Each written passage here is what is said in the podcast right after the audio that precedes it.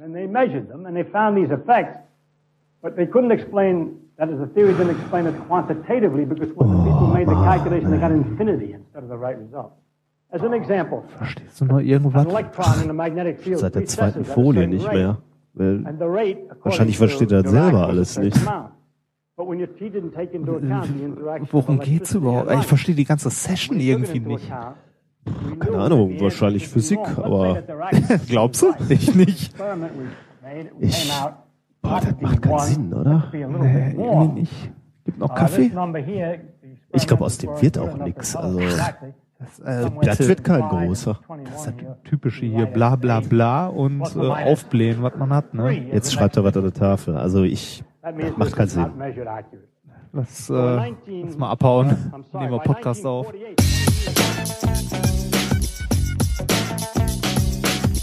If, if, you, if you base medicine on, on science, you cure people. If you base the design of planes on science, they fly. Um, if you base the design of rockets on science, they reach the moon. It works, bitches. methodisch inkorrekt Folge 24, direkt von der Frühjahrstagung der Deutschen Physikalischen Gesellschaft in Dresden.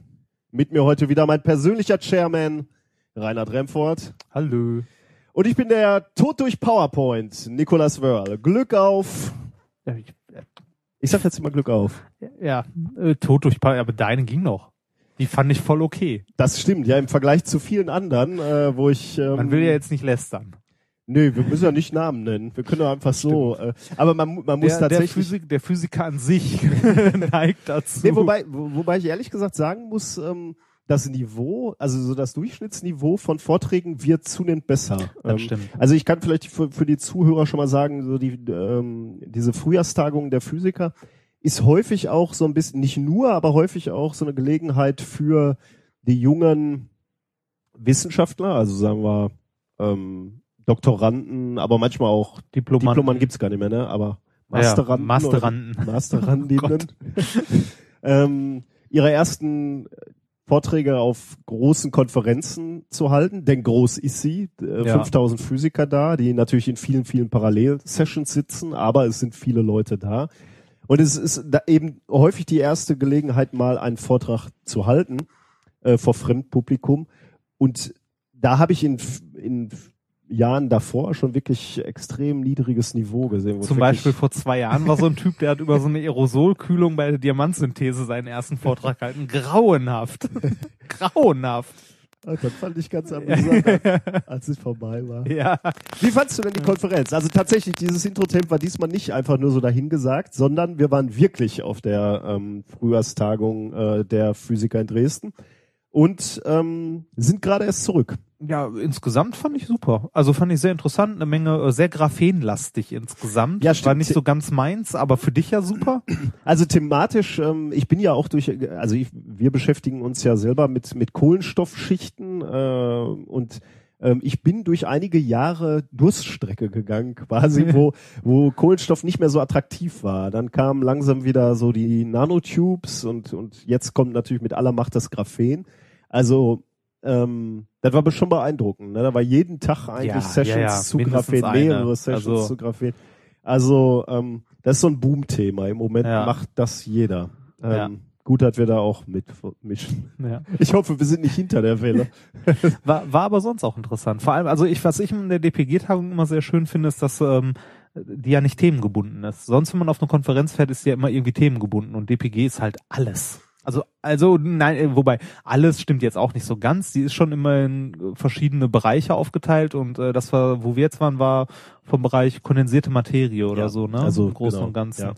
Ähm, aber trotzdem, also das ist ja immer, also in diesem Teilbereich gibt es ja immer noch eine unglaublich große Streuung. Also man hat unglaublich viele Vorträge, wo man nichts versteht.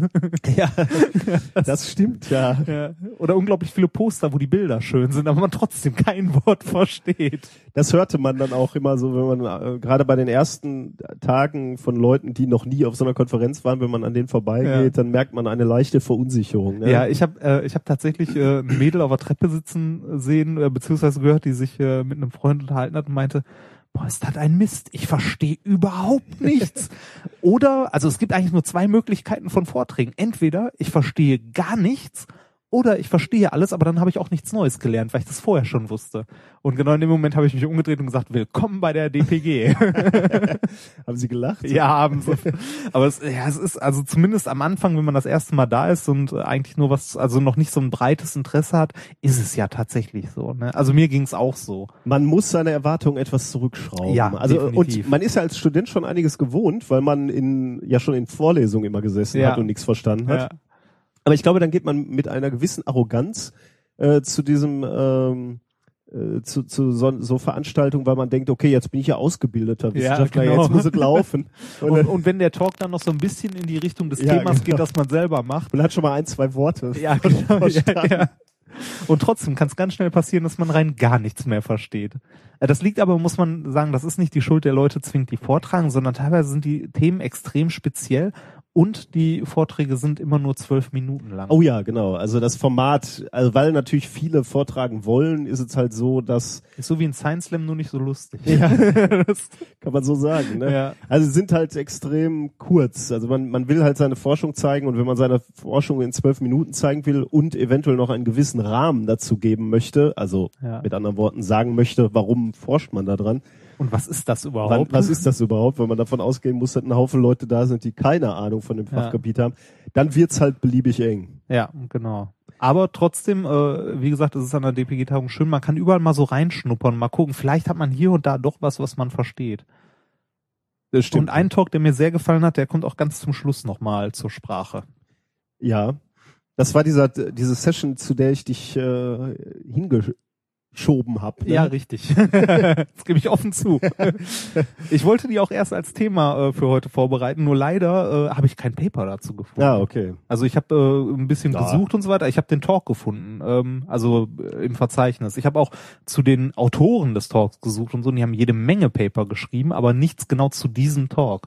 Ach, aber das wäre jetzt, äh, hättest du, hättest du meine, hättest du trotzdem vorbereiten können als wissenschaftliches Thema. Ist unsere, sind unsere Statuten, dass es dazu ein Paper geben muss? Ne, Nee, aber äh, deshalb habe ich es halt nicht so als Thema reingepackt, sondern so am Schluss können wir uns darüber nochmal unterhalten. Oh, ist auch gut. Mal ja. gucken, was bei dir noch so hängen geblieben ist. Ja, als, als ich so rüber guckte zu dir und du sagtest, oh, das nehme ich als Thema, habe ich nicht mehr hingehört. Weil ich dachte, du wirst es mir hier ja Ja. angenehmer erklären. Ja, ich fand's schön. Also ich werde es nachher auch noch ein Ja, bisschen bin erklären, so, soweit ich mich noch dran erinnern kann. Ich, ich werde dich unterstützen, ich habe doch zugehört. Ähm, wir sind nicht wirklich dazu gekommen, ein Hörertreffen in Dresden zu veranstalten. ne? Wir haben irgendwie hat er äh, zeitlich ich, ich, also zunächst einmal müssen wir uns natürlich dafür entschuldigen, dass wir uns ein bisschen angekündigt hatten oder dass wir es angekündigt hatten und dann doch nicht ähm, durchführen konnten. Und ganz besonders wollen wir uns bedanken bei all den Leuten, die uns dann während der Woche in Dresden angeschrieben haben, äh, per Mail, per Twitter, was auch immer, äh, ob wir es einrichten können. Wir wissen das wirklich sehr zu schätzen. Ähm, und natürlich noch den ein, zwei Leuten, den Physikern, die auch auf der Konferenz waren und uns sogar angesprochen haben. Genau, die wir tatsächlich real getroffen haben. Ja. Und den einen Physiker, den wir dann sogar noch, äh, Mit mit dem wir dann mal tatsächlich noch ein Bier trinken Ja. gegangen sind. Ja. Ähm, der übrigens dann ganz am Ende ähm, plötzlich weg war. Äh, wir konnten uns gar nicht richtig verabschieden. Nein, wir haben noch gewunken. Ah, du hast Und- noch gewunken, Ja, ja, das, ja, ja, wir mussten uns ja da beeilen und so. Äh, dann äh, hast bitte ich zu entschuldigen, dass ich nicht gewunken habe. Das sollte keine Arroganz gewesen sein. Natürlich. Äh, nee, tatsächlich war Ja. äh, diese DPG-Tagung ein wenig stressig. Ne? Also wir, ja, ähm, ein wenig ist gut. Also Wir hatten dann doch relativ viele, also wir hatten diese Poster-Session, die einen Abend war. Du hattest deinen Science Slam, über den wir gleich noch Oh kurz ja, ja. Äh, sprechen. Ähm, und so war eigentlich fast jeder Abend mehr oder weniger ausgebucht. ja, wir und- waren ja mit unserer ganzen Gruppe unterwegs und wir hatten ja auch mehr als nur diese eine Poster-Session. Also Stimmt, äh, kommt wir dazu. hatten Ja. drei insgesamt, wo wir Poster hatten, oder? Ja. Also war schon viel. Deswegen äh, nehme ich es voll auf meine Kappe und sage, Hörertreffen während einer wissenschaftlichen Konferenz war keine gute Idee. Ich bitte das zu entsch- entschuldigen. Das nächste Mal fokussieren wir uns etwas mehr. Das nächste Hörertreffen wird nur für die Hörer sein. Ja. Und nicht irgendwo dazwischen geklemmt. Können wir dann irgendwo auch hier in der Gegend machen, wo wir uns auskennen. Oh, ja, oder, oder Oder wenn wir wenn irgendwo wir in einer sind, Stadt gestrandet wo, sind. Ja, wo, wo wir mehr Zeit haben. Werbung. Es gibt ja durchaus Momente, wo man sich wünscht, man hätte die richtige Versicherung. Wenn man zum Beispiel krank ist oder so. So wie ich gerade. Äh, es gibt aber auch alle möglichen anderen Situationen, wo man sich denkt so, boah, hätte ich mir mal Gedanken um Versicherungen gemacht. Und genau hier kommt Clark ins Spiel. Mit Clark könnt ihr dabei sogar noch sparen. Als dein Versicherungsmakler überprüft Clark regelmäßig, ob du alle Versicherungen hast, die du brauchst und zeigt dir, wo du Geld sparen kannst oder wo du noch mehr Leistung rausholen kannst. Damit Clark als dein Versicherungsmakler auftreten kann, das heißt zum Beispiel Verträge für dich kündigen und neue abschließen, erteilst du Clark bei der Registrierung ein Maklermandat. Das heißt aber gleichzeitig, dass dieses Mandat von deinem, deiner alten Maklerin an Clark übergeht. Das ist nichts, was sich Clark ausgedacht hat, sondern ganz normale Praxis in der Versicherungsbranche. Du kannst deine Vollmacht zum Maklermandat aber natürlich jederzeit kostenfrei widerrufen. Außerdem hast du mit der Clark-App alle deine Versicherungen im Überblick und kannst sie von überall aus digital managen. Und wenn du mal auf der Suche nach einer neuen Versicherung bist, durchforstet Clark mit Hilfe modernster Technologien tausende Tarife, um genau den zu finden, der am besten zu dir und deinem Lifestyle passt. Und wenn wir schon beim Thema Sparen sind, die Jungs und Mädels von Clark lassen auch noch einen 30 Euro Shopping-Gutschein springen. Alles, was du dafür tun musst, ist dir die Clark-App runterladen, zwei deiner bestehenden Versicherungen hochladen und mit dem Code methodisch34 alles groß geschrieben, methodisch 34, bekommst du einen 30 Euro Shopping-Gutschein für Brands wie Ikea, Zalando oder Apple. Die Teilnahmebedingungen und alle weiteren Infos findet ihr wie immer in den Show Notes. Werbung Ende.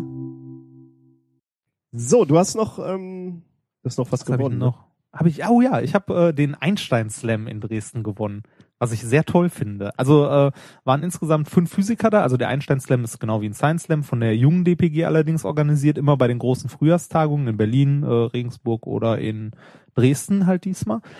Insgesamt fünf Leute haben teilgenommen. Ich konnte mich äh, durchsetzen und habe den goldenen Albert mitgenommen, so eine schöne kleine Statue, die jetzt auf meinem äh, Schreibtisch steht, beziehungsweise rechts neben meinem Schreibtisch, neben dem Gehirn. Sehr schmückend, ja. Ja, sehr schmückend. Äh, Und das, was ich persönlich ja so mit am lustigsten an der ganzen Sache fand, ich habe mich damit qualifiziert für den Vorentscheid zur deutschen Meisterschaft 2014. Warum findest du das lustig? Weil du Ja, ich- ich weiß einfach gar nur, weil du nicht- deutscher Meister bist oder weil Ja, ich weiß gar nicht, ob ich da überhaupt noch mal mitmachen darf. das wollte ich gerade. Ist das jetzt da, bist du jetzt verpflichtet, diese Veranstaltung zu kapern? Ich bin, quasi? ja, ich, ich, ich bin ja, ja in einer gewissen Zwickmühle, weil ähm, bei der Meisterschaft und so und bei den Science Slams an sich, äh, also zumindest je nach Organisator, aber gerade bei der Meisterschaft geht es ja darum, seine eigene Forschung vorzustellen. Und das habe ich ja schon, also so grob thematisch in meinem letzten Vortrag gemacht. Ich müsste mir jetzt quasi einen anderen Aspekt suchen und einen neuen Vortrag machen. Oder du müsstest hier auch mal wieder ein bisschen forschen, um deine Forschung vorwärts zu bringen Ja. und dann die er er Ergebnisse zeigen. Aber so zu solchen drastischen Mitteln wollen Nein, wir nicht greifen. also bitte, so, bis es so weit kommen. Ne? Das, das, ja, aber insgesamt fand ich super. Also war eine, war eine schöne Veranstaltung. war ein super ja. Abend, hat mir auch unglaublich viel Spaß gemacht. Ja, ich glaube den. Leuten auch. Also kam, glaube ich, hoffe ich insgesamt, kam, glaube ich, insgesamt äh, Gut an. ganz gut an. Ja. Ja. Ja, Ähm, ich, ich war erstaunt übrigens, ähm, irgendwie äh, hat man ja so das Gefühl, auf so einer Tagung, wo viele junge Leute auch sind, müssten so soziale äh, Netzwerke wie Twitter zum Beispiel mittlerweile eine größere Rolle spielen. Ich habe immer mal äh, geschaut, ob der offizielle Hashtag ähm, ja. groß gab- genutzt wird. Jetzt kommt, es gab einen offiziellen Hashtag. Findest du das allein schon erstaunlich Ja, für das- Physiker? Ja, das finde ich schon erstaunlich. Also, Ja, es gab einen. Äh, Ich habe auch gelegentlich ähm, Quatsch da- dazu und darüber getwittert. Nein, ich fand äh, zum, Beispiel, was ich regelmäßig getwittert habe, war oder getweetet habe, waren ähm, Bilder aus den Instituten, weil Oh ja, die da waren ja waren wirklich groß. schöne Ja. Ins, äh, Institute ne, mit viel Ja. Kunst. ja, Ähm, vor allem so physikalische Kunst, Ja. ne? Also so, also ich fand am wir können hier im Westen äh, froh sein, wenn die Gebäude nicht fängt halt zusammenbrechen. damit wieder an. Das, Und die haben genug Geld für Kunst. äh, äh, ich muss ja sagen, am schönsten fand ich, äh, also für mein, mein Highlight war diese, ähm, diese Spektren. Oh ja, Die äh, waren super. warte mal, hieß äh, Tanz der, nee, äh, Symphonie der, Elemente oder sowas? Oder der Spektren, Spektren- Spektren-Symphonie? Ich weiß es nicht mehr. Ich weiß es auch nicht mehr, aber du hast auf jeden Fall ein Bild zu getwittert. Äh, das Ding fand ich super schön. Also mir ist das beim ersten Mal gar nicht aufgefallen, Nee, nicht. dass ich da Linienspektren sehe, die da aufgegangen sind, bis ich dieses Bild an der Wand gesehen habe. Dachte mir, ah, jo, stimmt, da hängen Linienspektren. Das hat schon Stil, ne? Ja, ist super geil. Wieder ein Grund mehr, warum wir nicht die Sonnetagung hier ausrichten. Uns fehlen auch die Räume dafür, schlicht und Ja, einfach. okay. Das, ähm, ah, Ja, ein paar Leute äh, hat man dann doch über äh, Twitter kennengelernt, weil sie auch äh, über den Hashtag ähm, ähm, getweetet haben. Aber ich finde, das kann besser gehen. Also ähm, Ja, insgesamt so in den, also so im, im Web vertreten ist die Konferenz echt nicht so, ne? Also ich glaube, diesmal den Einstein Slam hat auch leider niemand aufgezeichnet diesmal. stimmt. Das stimmt. Schade eigentlich. Aber ich weiß, also so, so, so ein Medium wie Twitter könnte eigentlich für so eine Konferenz ganz praktisch sein. Man könnte halt mal so tweeten, hier ist eine gute, gute Session. Was falls, ich- falls euch Graphen interessiert, kommt rein. Ja. Hat mal einer getweetet, ihm wäre langweilig. ähm, äh, die Leute sollten ihm irgendeinen Vortrag äh, vorschlagen oder irgendeine Session. Und er geht hin.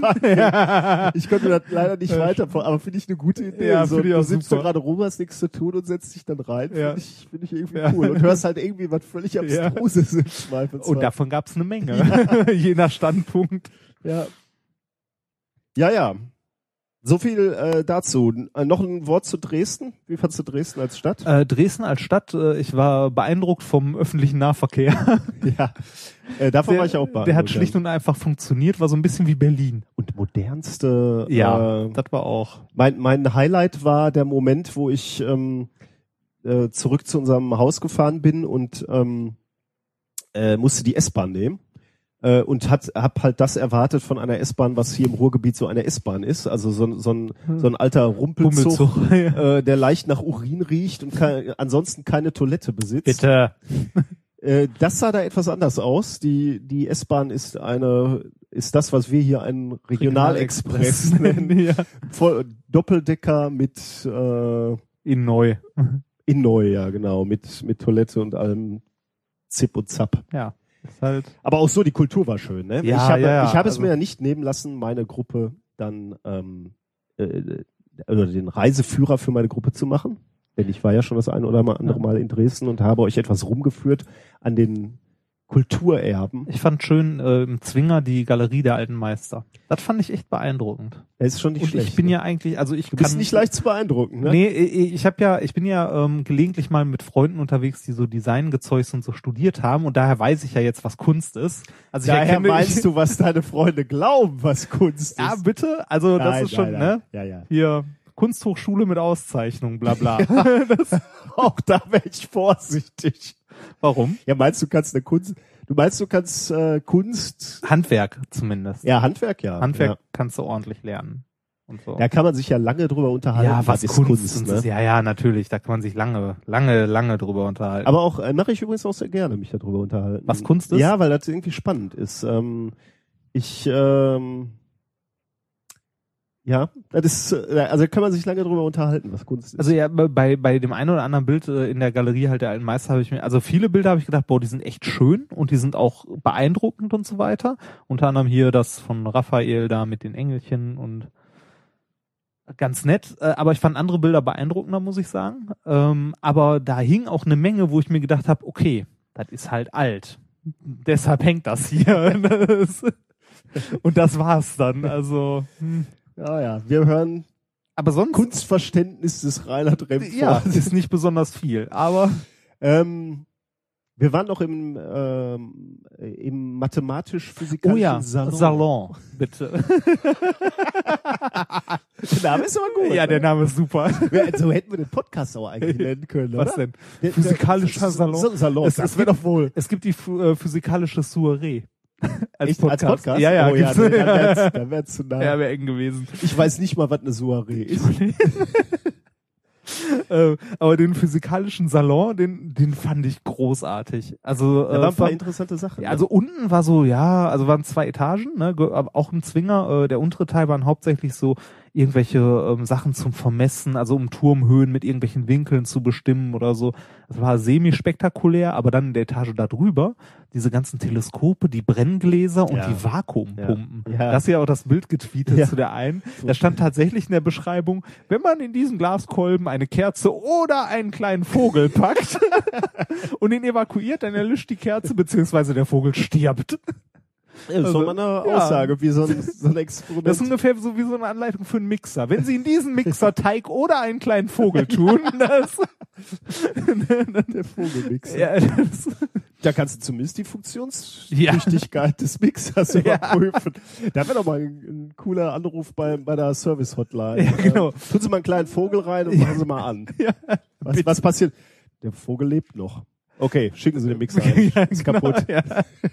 Aber da habe ich echt gedacht, was für eine Beschreibung, ne? Also, Ja, da siehst du, wie die. ja, was du früher so als spektakulär Wobei, gemacht ja, hast, das ist ne? genau der Punkt, ne, weil du spektakulär sagst. Damals waren Experimente, also physikalische Experimente ja, Ja. oft so Ja, Jahrmarktsattraktionen. das heißt ne? Also zu der Zeit, aus der wir ja die Sachen gesehen haben, so 16, 1700, äh, fast ausschließlich. Ne? also auch diese Brenngläser, das waren ja Sachen, damit hat der Steine geschmolzen. ja, genau, also da ne? waren riesige Metall. Brenngläser Ja. und riesige Hohlspiegel aus Kupfer.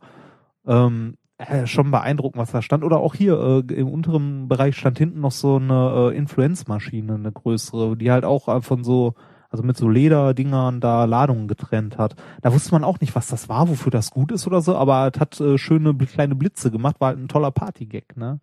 Beziehungsweise für einen Fürsten irgendwie. Ja, also was für, für genau, für der, der Fürst wollte vermutlich mal äh, einfach mal demonstrieren, dass er solche Sachen hat, ne, von denen Ja. andere Sachen oder andere noch nicht mal was gehört hatten. Ähm, ich weiß nicht, vielleicht hat er in gewisser Weise auch das Potenzial für Waffen gesehen. Also wenn du so ein Ja, Brennglas ein hast, Brennglas, ja, okay, das Äh, schmilzt Stein. wer Steine schmelzen kann, ist natürlich weit vorne. Das stimmt. Ja, vor allem, wenn man früher so, so hohe Temperaturen halt echt. Ich kannte, ne? Ja, ja, genau.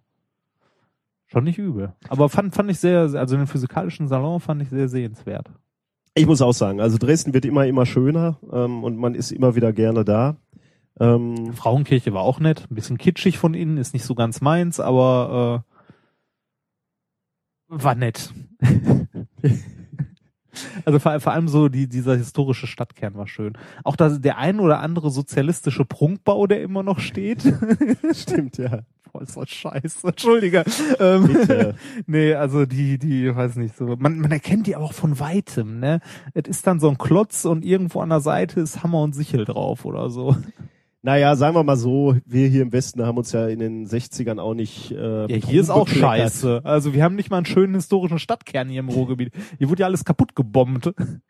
Du teilst heute aber aus. Was denn? Ich komme von hier, ich darf hier drüber meckern. Na gut, ähm, genug von unserer Reise, Dafür haben wir von unserer Lustreise. So. Jetzt sag nicht Lustreise, wenn das wieder irgendjemand aus der Verwaltung hört, ne? Ne, ich, ich habe ja gearbeitet. Sie wohnten also im Ferienhaus Alte Weinpresse. so, kommen Gut. wir zu den eigentlichen äh, wichtigen Sachen für heute, die Themen der heutigen Sendung. Aha, nein, Oder? Moment. Kommt vorher noch was an? Nee, Ja, es ich kommt muss- vorher noch was anderes. Ich muss vorher noch äh, zugeben, dass ich mal wieder geschludert habe. Äh, ein Errata zur letzten Sendung. Nein. Ja, doch, es muss sein. Jetzt z- zu? Ein kleines. Ein klein, ein, eine kleine Korrektur, möchte ich, möchte ich sagen. Äh, zum Thema Gravitationswellen vom Anbeginn der Zeit. Du erinnerst dich? Ähm, Äh, Das war ganz kurz am Anfang, ne? kritisierst Ja, du die, nein. die Länge des Themas? Nein, nein, kein Stück. Es war sehr lang und ja, trotzdem habe ich Fehler gemacht. Ja. Oder, oder vielleicht gerade deswegen. Wer viel Ja. redet, ma- macht auch viel falsch. Ich habe ähm, äh, falschlich, fälschlicherweise behauptet, ähm, dass die Messungen, die da durchgeführt werden, du erinnerst dich, äh, da wurden Mikrowellen Hintergrundstrahlen gemessen Ja. im, im Weltraum, im Weltall.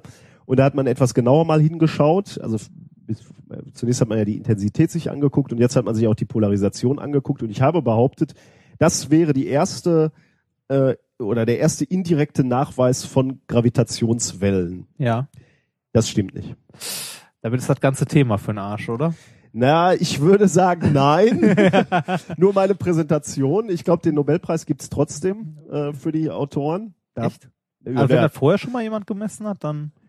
Naja, das ist nicht das Problem. Äh, ich, ähm, also, äh, das, also was man jetzt gelernt hat, ist natürlich äh, nicht nur, dass es Gravitationswellen gab, sondern auch welche Stärke die äh, in, in dem, ähm, also die, die, die, der Ursprung dieser Gravitationswellen, den hat man zum ersten Mal gemessen. Also Okay. die Man hat zum ersten Mal Gravitationswellen mit Hilfe dieser Hintergrundstrahlung der Mikrowellen gemessen und darüber Rückschlüsse äh, von, von diesem Zeitpunkt, wo vor, bevor das Universum durchsichtig geworden ist, gewonnen. Hm. Du erinnerst dich? Ich erinnere mich, wo ja. ich sagte, zwei- drei- 280.000 Jahre nach dem Urknall.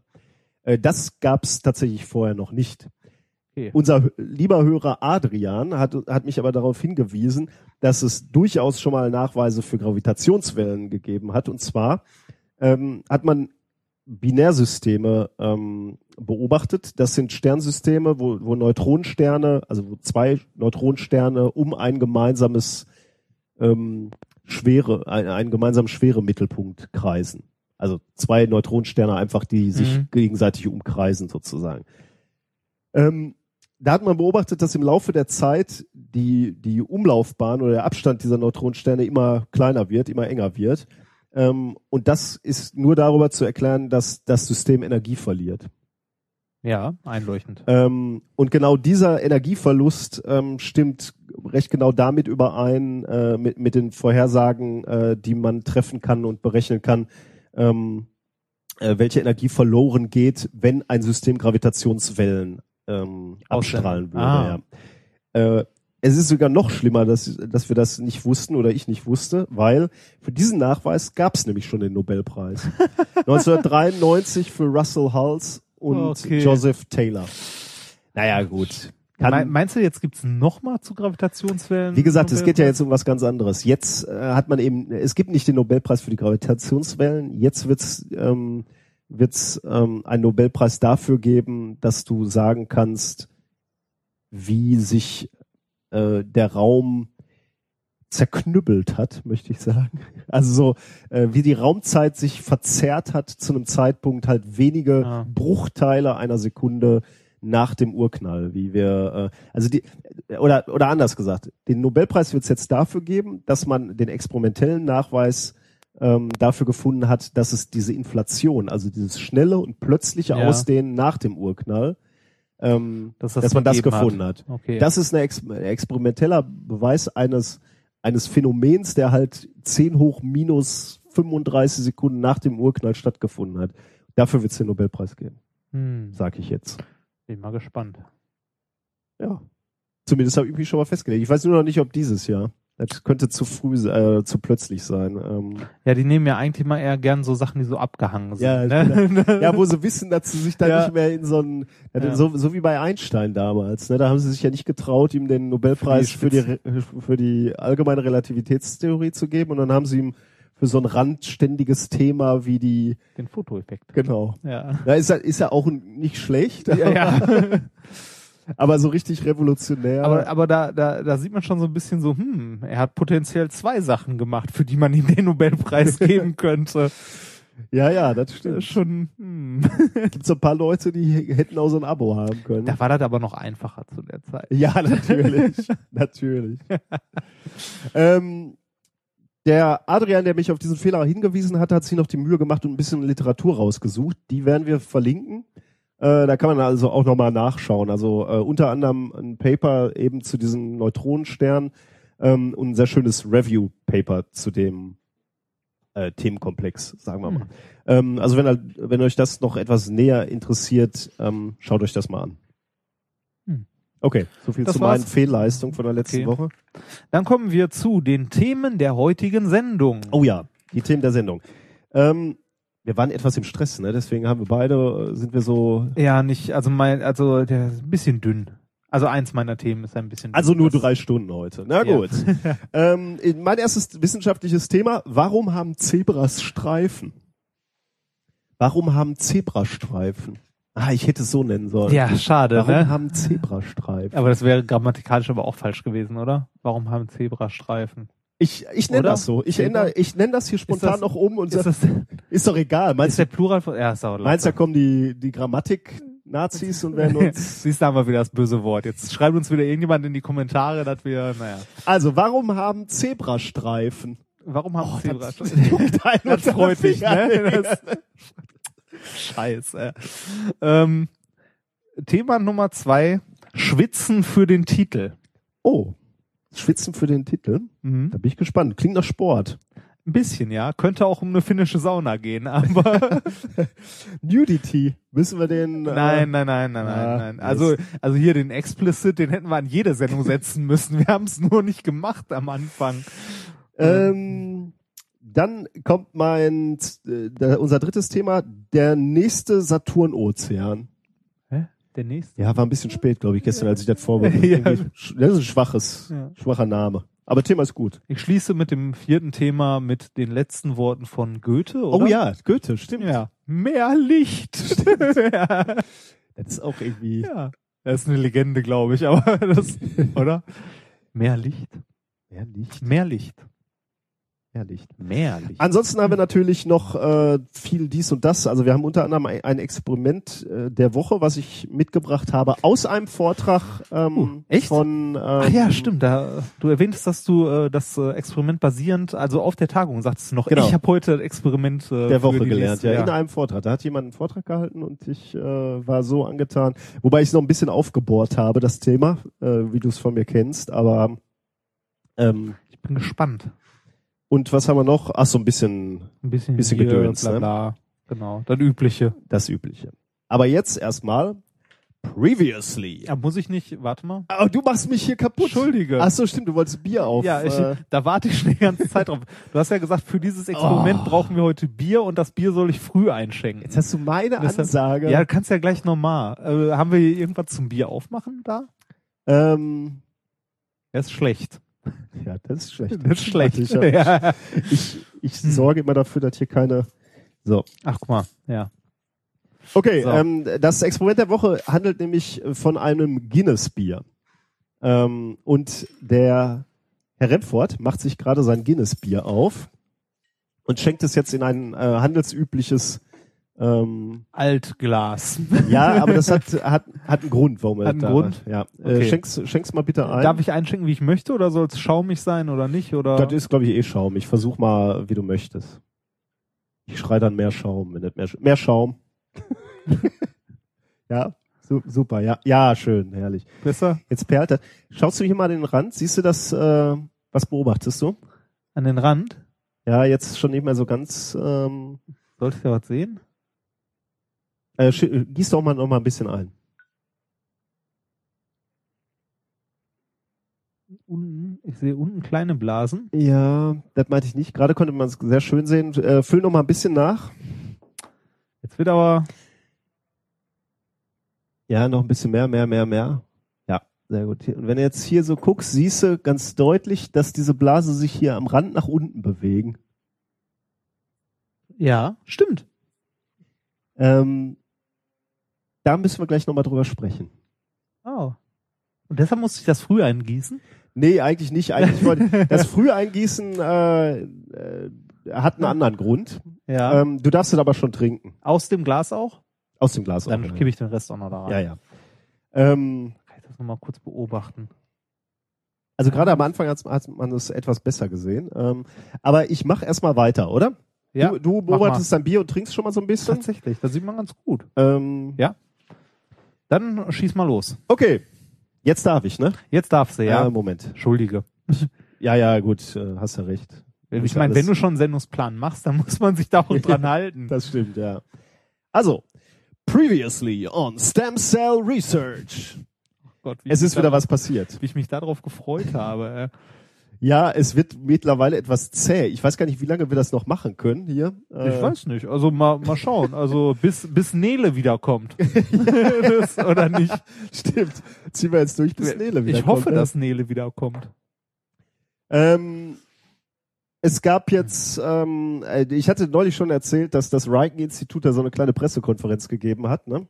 Ah ja, da war Weil ja das der, Reiken-Institut ist das Institut, wo äh, die schöne Frau Obokata arbeitet, ja, das, die ja, wie wir alle wissen, äh, Stammzellen machen kann durch eine Säurebehandlung. Oder Das- zumindest das behauptet. das war das Institut, das das Paper zurücknehmen würde, abgesehen vom Herrn, äh, wie hieß er nochmal, Vacanti. Vacanti. Der Herr. Vacanti war noch nicht so davon überzeugt. Ja, genau. Der fragte, warum?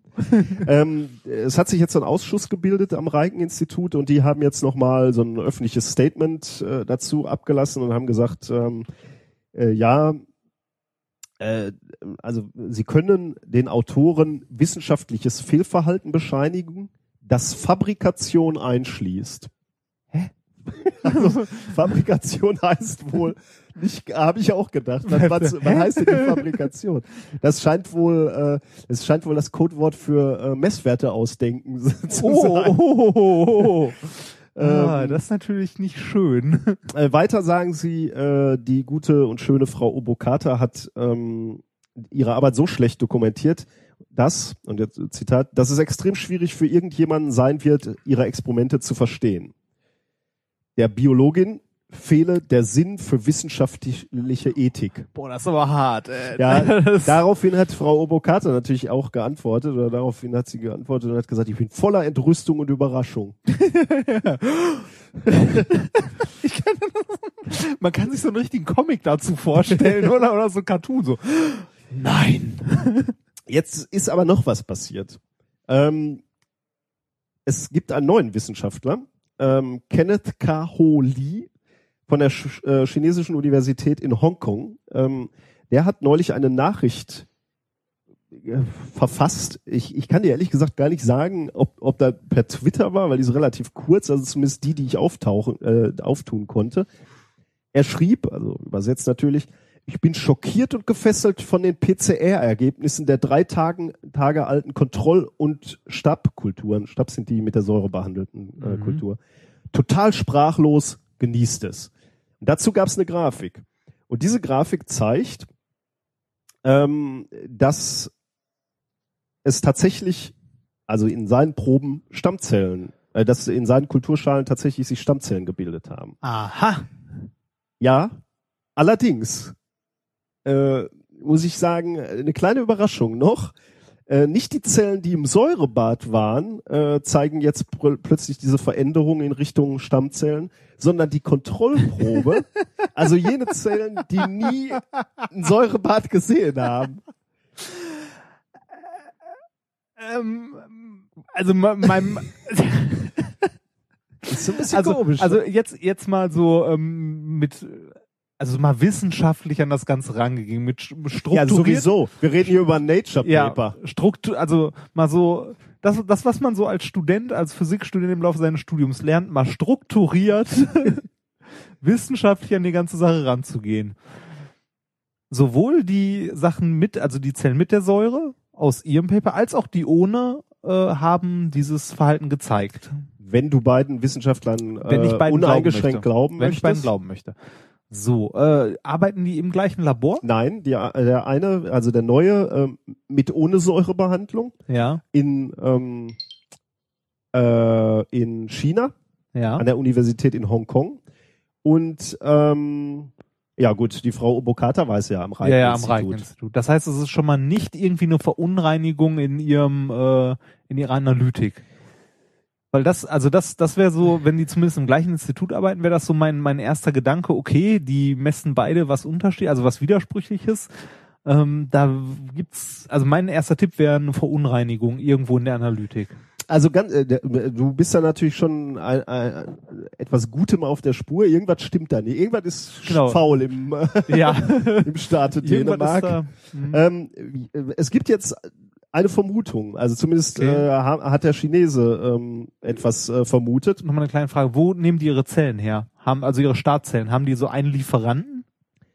Ist Oder- auch eine gute Frage, ja. Man äh, ähm, kann ich dir ehrlich gesagt nicht sagen, wo die herkommen. Ähm, ich, äh, wie, wie war das? Waren das Leberzellen, Nierenzellen? Ach, das war, hat man, hatten wir irgendwie Ja. in der ersten Sendung, aber ist halt schon ein paar Wochen ist schon ein bisschen her, ja, ja. Also ich glaube nicht, dass die einen Lieferanten haben, kann ich aber nicht sagen. Aber man weiß es nicht, ne? Was wohl jetzt passiert ist, oder äh, wo, das Einzige, wo, wo man noch das Gefühl haben könnte, da, da passiert was, ist, ähm, die, diese Stellen, äh, Zellen, die werden halt immer mal wieder äh, mit einer Pipette entnommen und wieder abgesetzt. Genau so hat's der Chinese gemacht und so äh, hat's auch der Herr Vacanti gemacht ähm, und, und in, nebenbei in einem hinzugefügten Protokoll zu dem Experiment beschrieben. Durch diese Prozedur, also dieses Pipettieren, werden die, die Zellen halt immer wieder ge- so einem, so einem Druck ausgesetzt, Ja. ähm, gepresst, wenn, wenn du so willst. Ähm, und man könnte annehmen, oder das ist die Annahme der Wissenschaftler im Moment, dass daher vielleicht die Pluripotenz herkommt. Also durch Hm. diese, diese, durch diese mechanische Belastung und nicht so sehr durch die Säurebelastung. Hm. Äh, aber ehrlich gesagt, Es ist ja schon so ein bisschen, ne, da ist irgendwie was passiert, aber keiner weiß warum. ja, Das ist schon hochinteressant, finde ich. Also jetzt zu analysieren, wo kommt das her? Also warum, wie, aber, wie geht das? Aber, na, aber, aber, mal wieder, äh, das kann man gar nicht laut, laut genug in die Welt rufen. Ne? Nature Paper. Das Nature, also mit anderen Worten, das, was im Nature Paper stand, ne, was die Ursache war Ja. für die für die Herstellung der Stammzellen, ist offensichtlich völliger Quatsch. Quatsch. Ja. Völliger Quatsch. Das ist schon schlimm, ne? Ja, das ist schlimm, keine Frage. Aber äh, man sieht ja an, also am wissenschaftlichen System an sich, dass es irgendwie mal aufgefallen ist. Ne? Also, Ja, zum Glück, ne? Ja, gut. ja. Ja, das stimmt Also noch natürlich. schlimmer wäre, wenn es nicht aufgefallen wäre. Willst du sagen, das wissenschaftliche System Also das funktioniert, ja. So also in dem Rahmen zumindest schon erstmal, Mhm. ne? Also, Hast du gerade gehört, dass ich hier illegalerweise während der Sendung ein, eine, ein, ähm, ich hörte, dass da irgendwas Bibing ich, machte. ich habe einen Tweet bekommen. Ich Ui. wurde angetweetet. Wie sagt man? Wie sagt ihr jungen Leute? Wie sagt ihr, Ich wurde Leute? angezwitschert. Ach Gott, das Äh, sagen wir garantiert nicht. Ja, genau. Das, das ist zumindest, ähm, ich, ich wurde, genau, das, was von live. früher ein äh,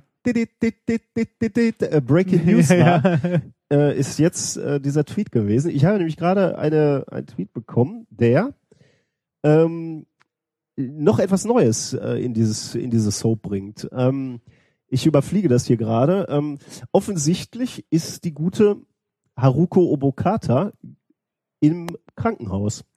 äh, Warum? Her mental and physical conditions condition is unstable, sagt ihr What? Anwalt. Also offensichtlich ist ihr mentaler und physischer Ist sie an dem, dem Druck zerbrochen oder äh, was? scheinbar, ja, genau das steht hier. Also sie wollte eigentlich morgen äh, eine ein Interview geben und sich auf diese Anschuldigung ähm, beziehen. Ähm, also diese Anschuldigung, dass das gefälscht wurde. Ähm, sie liegt jetzt aber erstmal im Krankenhaus bis Mittwoch. Güte. Guck an. Drama. Da- Also, Das mal- hätte man, das hätte man nicht, äh, das vor, konnte ich ja gar nicht Wochen? ahnen. ja. Das konnte ich ja gar nicht ahnen. Meine Güte. Also da kann man echt, also da muss sich Nele schon ins Zeug legen in der nächsten Staffel, um da drüber zu kommen. Mein Gott. Ernsthaft im Krankenhaus? Jo, however, also ich zitiere nochmal und lese hier eben aus dieser Meldung vor. However, Haruko Obokata has been hospitalized today because her mental and physical condition is unstable, the statement said. It said any reporter wishing to attend the Wednesday news conference must be considerate of her mental and physical state. Also scheinbar wird es Mittwoch noch eine weitere ähm, Pressekonferenz mit ihr eigentlich geben und ähm, die, den Reportern wird schon gesagt, seid mal bitte vorsichtig mit der armen Frau. Also äh, ich meine, mal ganz ehrlich, ne, das einzig Richtige, was sie jetzt noch machen kann, ist zu sagen, okay, wir haben hier wahrscheinlich irgendwo einen Fehler gemacht. Wir versuchen dem Ganzen auf den Grund zu gehen und laden die gesamte wissenschaftliche Gemeinschaft ein, mit uns zusammen nach dem Fehler zu suchen. Das ist das einzig Richtige, was du jetzt noch machen kannst, Paper oder? zurückziehen. Ja, natürlich. Das, also das ist ja gar keine Frage. Das Ja, sowieso. das sieht er ja vakant. ein bisschen anders.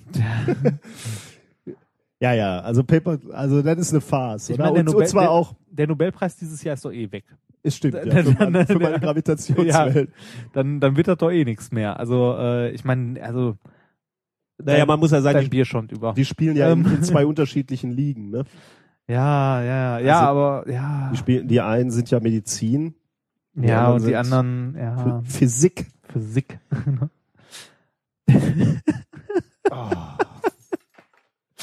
Ich muss das mal kurz für die Zuhörer beschreiben. Während der Herr Dr. Wörl gerade sein alkoholfreies Weizen abstellte, schäumte es über. Warum? Das können wir übrigens auch mal im nächsten Experiment der Woche oder in einem der nächsten Experimente der Du, Woche du klären. weißt, warum alkoholfreies Bier mehr schäumt als normales? Nein, das nicht, aber ich weiß, warum äh, Bier, also warum zum Beispiel ein Bier überschäumt, wenn du mit der anderen Pulle von oben so draufhaust. Ach so, ja, okay. Das, ja, ähm, okay, das können wir nächstes Mal machen, ja. Das können wir mal machen. Und äh, der Herr Wörl guckte dann kurz, fand kein Tuch, guckte auf seinen Post-it-Block, riss ein Post-it ab, legte es unter die Flasche und stellte sie wieder drauf.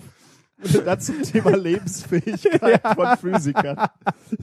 ja, egal. Ja, zurück zur Soap. Ja, Ja, nee, die ähm, Soap ist eigentlich schon ja, zu die Ende. Das war's eigentlich. ja Ähm, das ist äh, tragisch. Das wird Gut. echt tragisch. Das, Gut, wir, wir schauen einfach mal, wie es äh, die nächsten Wochen weitergeht. Wir, Ja. wir berichten. ja, wir berichten, genau, wir bleiben dran. Wir bleiben dran. ist auch schön, mal so Reporterphrasen. ja, genau. Wir bleiben dran. Wir bleiben dran. Ähm, sollen wir zum ersten ernsthaften wissenschaftlichen Thema Ich kommen? bitte darum. Das ist ja hier alles nur. Ich bitte darum.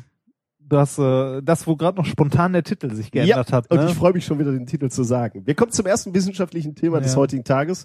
Warum haben Zebrastreifen? Herrlich. Jetzt- ich finde, das ist der beste ja Titel, schön, den ne? ich mir bisher ja. Und das auch noch durch Zufall.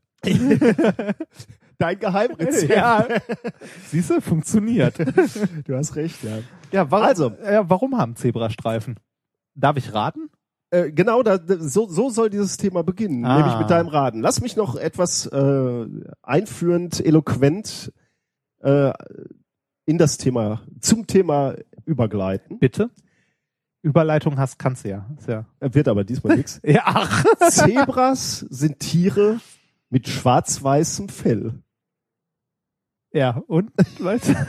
Also die, dieses äh, Fell oder dieses ähm, ja dieses sehr auffällige und außergewöhnliche Muster hat sich halt in, in der, äh, in, der in dem, im Laufe der Evolution entwickelt. Ja, ja. Oder sollen wir äh, oder Gott hat sich das einfallen lassen? ja, der alte bärtige Mann hat Humor. Das ist es. Stimmt, das war's. ja, fertig. Fertig, das Thema ist erledigt. Nein, er hat sich in der Evolution so gebildet. Ähm, was aber bisher echt noch nicht geklärt war, äh, abschließend, Ja. warum dieses Muster? Was Ja. meinst du, junger Doof ist, Padawan? wenn ich richtig rate, Oder? oder? mach aber trotzdem mal. Du darfst Probier mal. Vollgas geben. Äh, verschiedene Ansätze. Ansatz Nummer eins. Zebras äh, leben ja in einer Herde. Ja.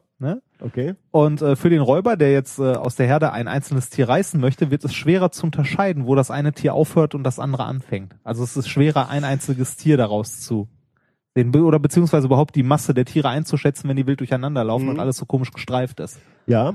Okay. Das ist ein guter Ansatz. Äh, Ich subsumiere diesen, äh, die, diese Vermutung ähm, mal unter dem Begriff Tarnung. Ne? Könnte also so eine Tarnung sein. Ähm, man kö- Also Ja. ich, ich verstehe, was du meinst. Also in einer Herde ähm, verschwinden oder oder das einzelne Individuum nicht nicht so leicht erkennen Ja. oder vielleicht auch in, in Gestrüpp und was auch immer Ja. sich etwas besser tarnen.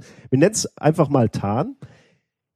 Wenn wenn das Fellmuster für die Zebras sowas wie wie eine Tarnung ist und und damit also ein Schutz vor Raubtieren bedeuten würde, ne? ja. dann müssten ähm, Zebras und rein biologisch nebenbei sind Zebras gestreifte Pferde, also zumindest kommen die aus dieser, haben sie sich aus dieser dieser Die haben die gleichen Ursprungs Vorfahren. genau, sehr schön gesagt, aus dieser Masse gebildet, ähm, müssten diese gestreiften Pferde, also Zebras, hauptsächlich in Regionen vorkommen, ähm, in denen auch Räuber vorkommen, also Fressfeinde. Ja. Denn nur dann wird es Sinn machen, äh, dass sich so ein Typ oder so ein außergewöhnliches Muster Ja. bildet. Jetzt haben Wissenschaftler sich angesehen, ähm, das ist dann so, so ein Big Data wahrscheinlich, die haben sich Ja. angeschaut, äh, gibt's, ähm, äh, tauchen äh, Zebras besonders in den Regionen auf, wo es auch die großen Raubtiere gibt. Löwen, Tiger, Tüpfelhyänen. Tüpfelhühn. die ganz bösen, ne? ja. Nix gegen die Tüpfelhyäne. Ähm, das haben Wissenschaftler untersucht, haben also ver äh, versucht herauszufinden, ob da eine, eine Übereinstimmung äh, vorliegt. Und sie kamen zu dem Ergebnis, dass das äh, scheinbar nicht, ähm, äh, nicht der Fall ist. Also nicht da, wo hauptsächlich die Raubtiere schon seit vielen, vielen Ja. Jahrtausenden leben, äh, haben sich diese Zebras gebildet oder dieses auffällige Sondern Muster. auch woanders. insbesondere woanders, ja. Besonders Also die woanders. wohnen halt äh, nicht da in den Regionen Hm. bevorzugt. Das, also daraus schließen sie, dass das vermutlich, und das haben viele lange geglaubt, dass das der Hauptgrund ist, Ja. ähm, das äh, schließen sie, dass das nicht der Grund ist, warum sich Hätte ich noch zwei andere Theorien. Na, schieß mal los. Ähm, Theorie Nummer zwei, Insekten. Oh, Ja. echt? Nicht? ja, echt. Ja, mach mal erst was anderes. Sehr schön. Zu nah dran?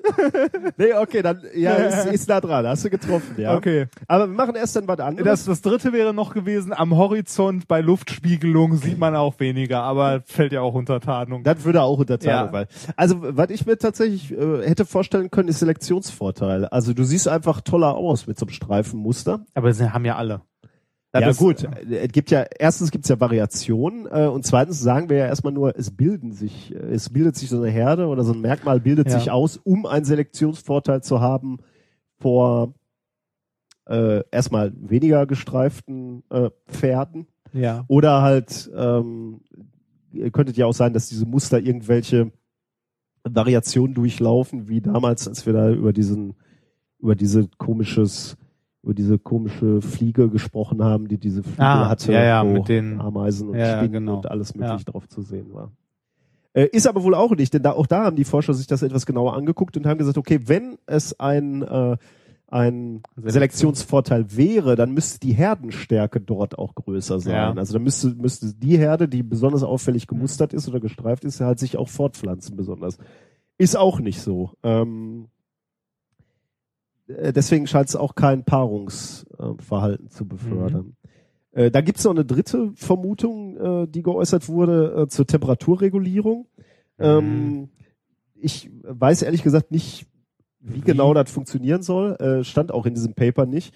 Ähm, konnte man aber auch ausschließen, weil sie einfach mal geguckt haben, ist ähm, ähm, also sind sind die Zebras besonders in solchen Regi Regionen, wo eine effiziente Temperaturregulierung vonnöten wäre. Mhm. Ist aber wohl auch nicht.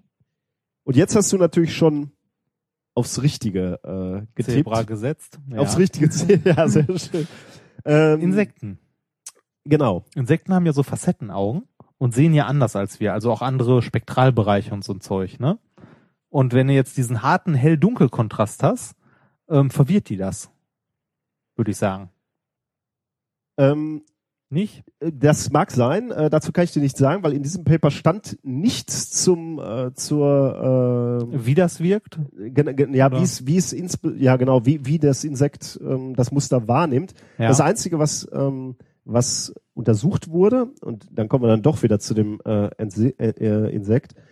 Ähm, es gibt Untersuchungen, die zeigen, dass Insekten schwarz-weiß gestreifte Flächen meiden. Die setzen sich auf weiße Flächen, Mhm. die setzen sich auf schwarze Flächen, aber die setzen sich nicht auf schwarz-weiße. Warum ist ehrlich gesagt noch nicht so sehr äh, geklärt. Ähm, das ist eine rein empirische Beobachtung, also wurde experimentell äh, gesehen. Hm. Jetzt haben die Wissenschaftler sich angeguckt, okay, kommen denn Zebras davor, wo insbesondere äh, so blutsaugende Bremsen und die gemeine CC-Fliege auftaucht? Und?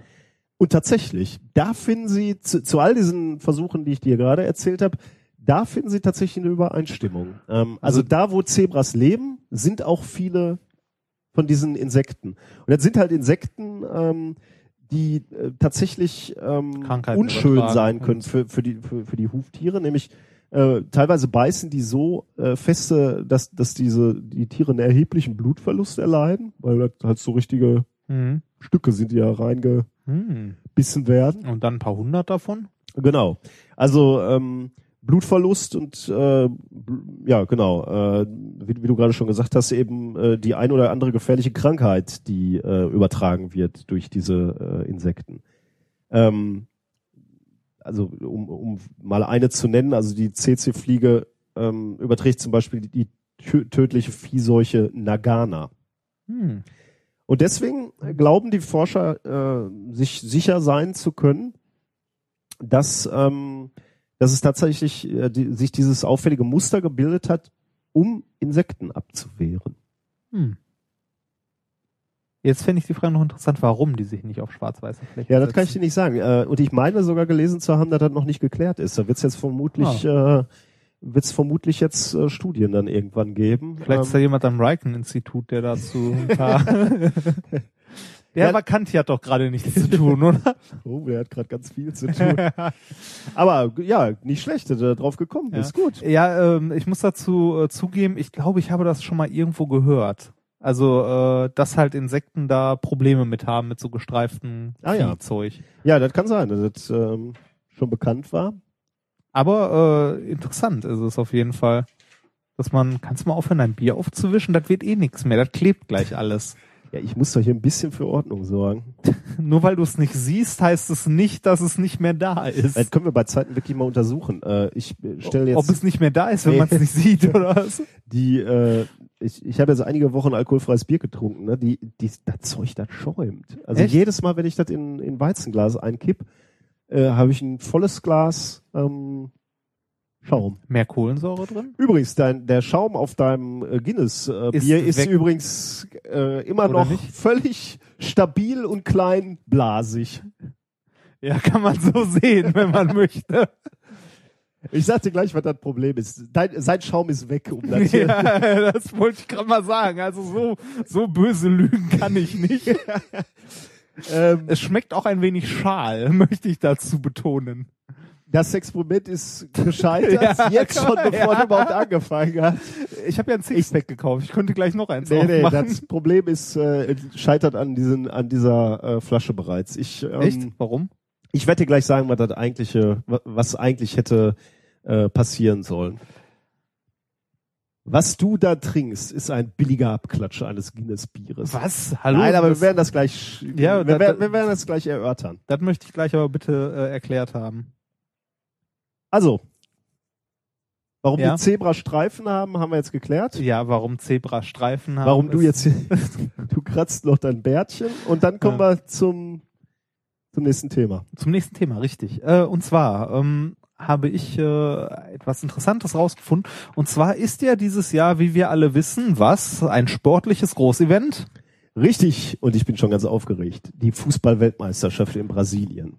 Das ist sehr schön. Und ich habe heute tatsächlich ein Paket erhalten mit dem äh, UV, nee, mit dem Infrarotfilterglas für meinen Beamer. Das heißt, wir könnten theoretisch WM bei mir gucken in groß.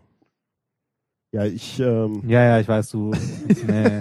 So, dann gucke ich mit meinen richtigen Freunden Oh. Fußball. aua, dieser, dieser Schmerz. Das, Schön, das Schöne ist, die können alle mit Fußball so viel anfangen wie ich. Das Ja. wird ein Ja, sehr lustiger Deswegen, Abend. deswegen komme ich nicht zu dir. Ist so viel Dilettantismus.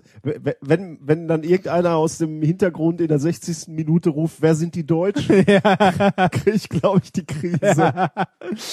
Ach nee, so schlimm ist es auch nicht. Ja, ja, ja. Es könnte, es könnte höchstens an, äh, passieren, dass Leute zwischendurch anfangen, irgendwas zu diskutieren, was nichts mit dem Spiel zu tun hat und währenddessen läuft's im Hintergrund. Naja, okay, aber es geht um äh, tatsächlich um die WM, um die Fußball-WM. okay, da ich bin Ja. gespannt. Schwitzen für den Titel. Äh, Hat es was damit zu tun, dass es in Brasilien warm sein wird? Nein. Äh, es geht um die, genau genommen geht es um die Weltmeisterschaft im Juli 2014 Im Ju ja, also Brasilien. in João Pessoa in Brasilien. Aha. Und zwar nur an diesem einen Ort. Mhm. Okay. Kommt dir das komisch vor? Es ist in Brasilien. Es ist ein Ort, von dem ich noch nie was gehört habe. ähm, reden wir überhaupt von Fußball? Tatsächlich ja, das ist das Schöne. Wir reden von Fußball. Okay. Die Frage ist nur, wer spielt. Offensichtlich kein, äh, keine Mannschaft, die mich interessiert. Juni hast du gesagt, ne? Das ist auch Ja. noch während der Fußball. Juli. Juli, ja. Auch Ja. Noch. Okay, klär uns auf. Ähm, es ist ähm, ja ein Ein-Mann-Team, kann man sozusagen sagen, das teilnimmt und es kommt aus Osnabrück. Oder nee, war es. Osnabrück? Nee, warte, Offenburg. In den Shownotes Entschuldige. steht Offenburg. Ja, also Offenburg ist auch richtig. In Osnabrück bin ich nächste Woche bei einem Slam. Deshalb bin ich ein bisschen durcheinander. Guck an. Ähm, guck mal, siehst du, ich kann meine eigenen Shownotes nicht lesen. Ähm, also wo war's? Aus, Offenburg. aus Offenburg, richtig. Und zwar geht es um die Fußball-Weltmeisterschaft Fußballspielender Roboter. ah, cool. Ja. Das finde ich allerdings cool. ja. Und da gibt's verschiedene Kategorien. Und in einer Kategorie nimmt äh, Offenbach teil. Okay. Also äh, die äh, Hochschule in Offenbach. Und äh, erst Offenburg. Offenburg meine ich doch. das ist aber auch ein, meine Güte. Entschuldige. Liebe Ja, bei Universität dir- in Bei Offenburg. mir musst du dich nicht entschuldigen. Ich habe mir das nirgendwo hier auf meine Kurznotizen Und genau das ist der Grund, Das- warum ich nicht zum Fußball gucken zu, dein, zu deinen Freunden komme, weil das wird genauso laufen. Ja, die Deutschen gewinnen. Ja, wenn, spielt die DDR gar nicht mehr mit? Aber das wäre schön, fände ich, wenn die Warte. noch. DDR gegen. Ja. Das hast du doch noch was. Ich habe da keine guten Erinnerungen. 74 haben wir verloren gegen die DDR. Echt haben wir? Was heißt wir, ne? Wir gegen wir eigentlich. Ja, wir gegen wir. Wir gegen uns. So, ähm, und zwar möchte ich kurz vorher noch ein, zwei Worte sagen zu dieser Welt, also zu diesem, zu dieser Weltmeisterschaft. Ja. Ähm, es gibt verschiedene Kategorien, in denen man antreten kann mit seinen äh, Robotern dabei. Und ähm, die Intention dieses Wettbewerbs ist es, ähm, dass die Roboter, die da, also die da antreten, also sich auch weiterentwickeln über die Jahre. Äh, und äh, Ziel des Veranstalters wäre es, dass äh, bis 2050 Die Robotermannschaft sich ne, das Ganze so weiterentwickelt Ne. hat, dass die Roboter den, den Weltmeister schlagen können. richtig. Niemals. Ja, glaube ich auch nicht, niemals. Niemals. Ja, 2050 ist ein bisschen äh, Sportlich. als 2500, da würde ich sagen, ja, kann sein, aber. Oh, überleg mal, was du da noch alles. Ja, mein Gott. Und die, also sagen wir mal so, die letzten Aufnahmen, die ich von Roboter-Fußballspielern gesehen habe, ne? ja. Die waren, äh, sagen wir mal, niedlich, aber weit davon entfernt. Dazu habe ich dir ein, zwei Videos mitgebracht. Äh, und zwar ähm, hat die Hochschule nämlich extra eine Homepage gemacht zu ihrem Roboter, den, den sie machen. Und jetzt kommen wir zurück zum Titel, warum das Thema so heißt, wie es heißt. Der Roboter heißt Sweaty. Sweaty. Sweaty. Schön, ne? Ähm, Sweaty tritt an. Ja, naja. Findest du den Namen Sweaty? Ja, ist sehr passend, weil, Ehrlich? weil der hat was Besonderes. Also, okay. Also der hat eine Besonderheit, die halt, also es ist ja immer so, Wie hieß Die- der, wie hieß der Comicladenbesitzer bei, bei den Simpsons? Captain Sweatpants oder? Comic Book Guy. Keine Ahnung, hat irgendwo der noch einen anderen da Namen? auch ein Captain Sweatpants mit. Ah. Okay, ähm, äh, zurück zu, Ja, äh, zu der, ja, äh, immer diese Ablenkung. Äh, zurück zu der Hochschule aus Offenburg. Ach, Bach. Burg. Burg, Alter, das, das ist super, ja. ähm, die treten an mit Sweaty und zwar in der Kategorie äh, der, ähm, also der, also wie gesagt verschiedene Klassen, Adult Size. Was? Adult Size? Äh, also ja, also äh, Erwachsenengröße? Adult Size. Okay. Ja. Und zwar ähm, Ja, oh, der ist dann so groß. Ach so, ja, das heißt, ja, es gibt also es gibt tatsächlich verschiedene Kategorien. Also was ich vom Roboterfußball noch kenne, bevor ich das hier gefunden habe, waren diese kleinen niedlichen Ja. Mhm. Staubsauger, die so wie bei äh, hier Robot Wars oder wie das hieß durch die Gegend fahren und den Ball irgendwie ins Tor schubsen. Naja, wobei nicht unbedingt nur ähm, da bei, bei dieser ähm, bei dieser äh, Messe, wo wir mal waren im letzten Sommer, war das, oder vor zwei Sommer schon. Ach, der Ideenpark? Genau, da war doch auch so eine Fußballmannschaft. Ja, das äh, waren die Sony Roboter. Genau, ja, aber die Ja, waren ja genau. schon humanoide Ja, ja, Roboter, genau. wenn gleich etwas klein. Ne? Ja. Aber die haben ja auch nicht selbstständig gespielt, sondern die äh, wurden ja programmiert, um zu spielen, oder? Äh, ja, aber was heißt programmiert? Also die haben schon auf den Reiz, wo ist der Ball reagiert. Und sind dann hingelaufen Ja. und haben den geschossen. Richtung- Okay, nee, dann habe ich nichts gesagt. Entschuldige. Äh, auf jeden Fall äh, treten die hier in dieser äh, größten Klasse an, ähm, Adult Size. Und ähm, in dieser Klasse muss der Roboter eine Größe von 1,10 Meter bis 1,80 Meter haben. Hm, Also okay, hoch ja. sein. Äh, Sweaty ist 1,40. okay also auch kleiner eher Adult, kleiner. Und ähm, noch ein paar äh, Rahmendaten zu Sweaty. Sweaty wiegt 10,1 Kilo. untergewichtig also. Genau, gehört, ja, gehört auch in dieser Klasse zu den Leichtgewichten. So Vergleich, also vergleichbare ähm, Roboter aus der Klasse bringen sonst so 50 Kilo. Also ich bin auch ehrlich erstaunt. Also zeigst du gleich noch ein Bild? Ja, Weil, ja, das ähm, Bild, Video kannst, du- können wir uns gleich noch kurz angucken. weil bei 1,40 nur 10 Kilo ist ja... Äh, Das ist wenig, ja, tatsächlich. Und äh, wie gesagt, äh, die anderen Vergleichsroboter so aus der Klasse wiegen so äh, um die 50 Kilo. der kann keinen Wumms haben. Die, die Hochschule, ja, das sehen wir gleich. Es gibt ein Video, wo der einmal schießt. Ähm, kann der links wie rechts? Bestimmt. ähm, jetzt hast du mich rausgebracht. Ja, Äh, das ist übrigens, das ist die einzig deutsche Hochschule, die teilnimmt daran. Echt? Ja. Man würde ja, ja, man aus, hätte von erwartet, diesem Land ja. der Ingenieure, ne, Ja. würde man doch erwarten, dass wir und nicht nur Land der Ingenieure, sondern auch noch Fußballfanatiker. Und der ne? Dichter und Denker.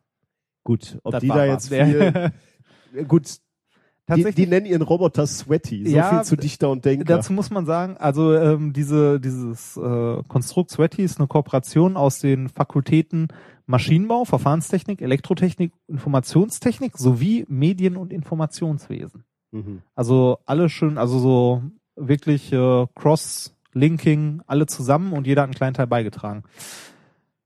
kommen wir ähm, mal zu Bildern von Sweaty, damit du Sweaty mal sehen kannst. Du hast ja diese wunderschönen Videos da geladen, ein erster Schuss. Und da kannst du in grob schon mal einschätzen, wie äh, hart dieses Duell 2050 werden wird. Oh. Ich kann unseren Hörern nur sehr empfehlen, sich dieses Video einmal anzusehen. Also ich krieg, Beschreib mal, was du siehst. weder ich noch Manuel Neuer wird große Furcht vor diesem Schüsschen haben. Ja. Ich sehe ein, Ja, zwei, Ja, zwei, zwei- zwei Stelzen. ja, zwei sehr klapprige Stelzen, die, äh, bei denen ich etwas Angst habe, dass sie abbrechen in dem Moment, wo der, wo der Ball nach vorne katapultiert wird. Ja, katapultiert ist auch das Ja, richtige stimmt. Wort. Äh, geschoben. Geschoben, ja. Ja, schön. Ne? Herr Neuer braucht sich, äh, also äh, der Manuel Neuer kann auch 2050 gerne noch gegen diese Armada an Ja. Robotern Ja. auf dem Feld stehen. Scroll mal runter, da sind noch mehr Videos.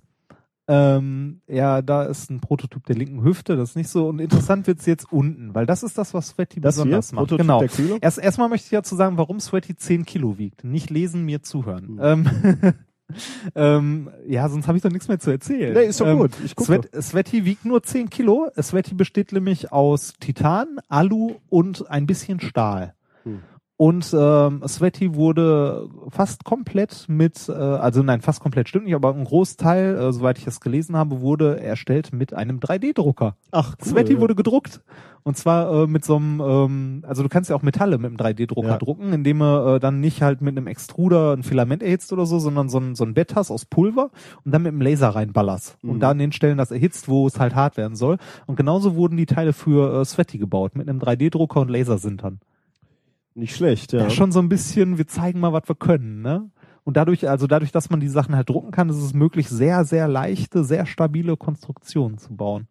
Also eher so eine Mach, also ich meine, das ist ja immer, was diese Roboterwettbewerbe sind. Das sind so Machbarkeitsdinge, äh, um halt zu gucken, auf was man als nächstes Maschinengewehre und Raketen, ähm, wo man als nächstes ähm, friedliebende Roboter äh, in einem Wettstreit, in einem Fußball-Wettstreit antreten lässt. Richtig, Aber, genau. Und äh, das Schöne ist halt, wenn du sie drucken kannst, kannst du auch immer Leute nachschicken. Ja, ne? und jetzt kann man sich auch, jetzt kann man sich auch überlegen, warum ein Großteil der Leute aus den USA kommt, die mit diesen Robotern. Ich kann mir da noch überhaupt nichts. Die sind halt auch sportverrückt. Ja, genau, das, das ist es.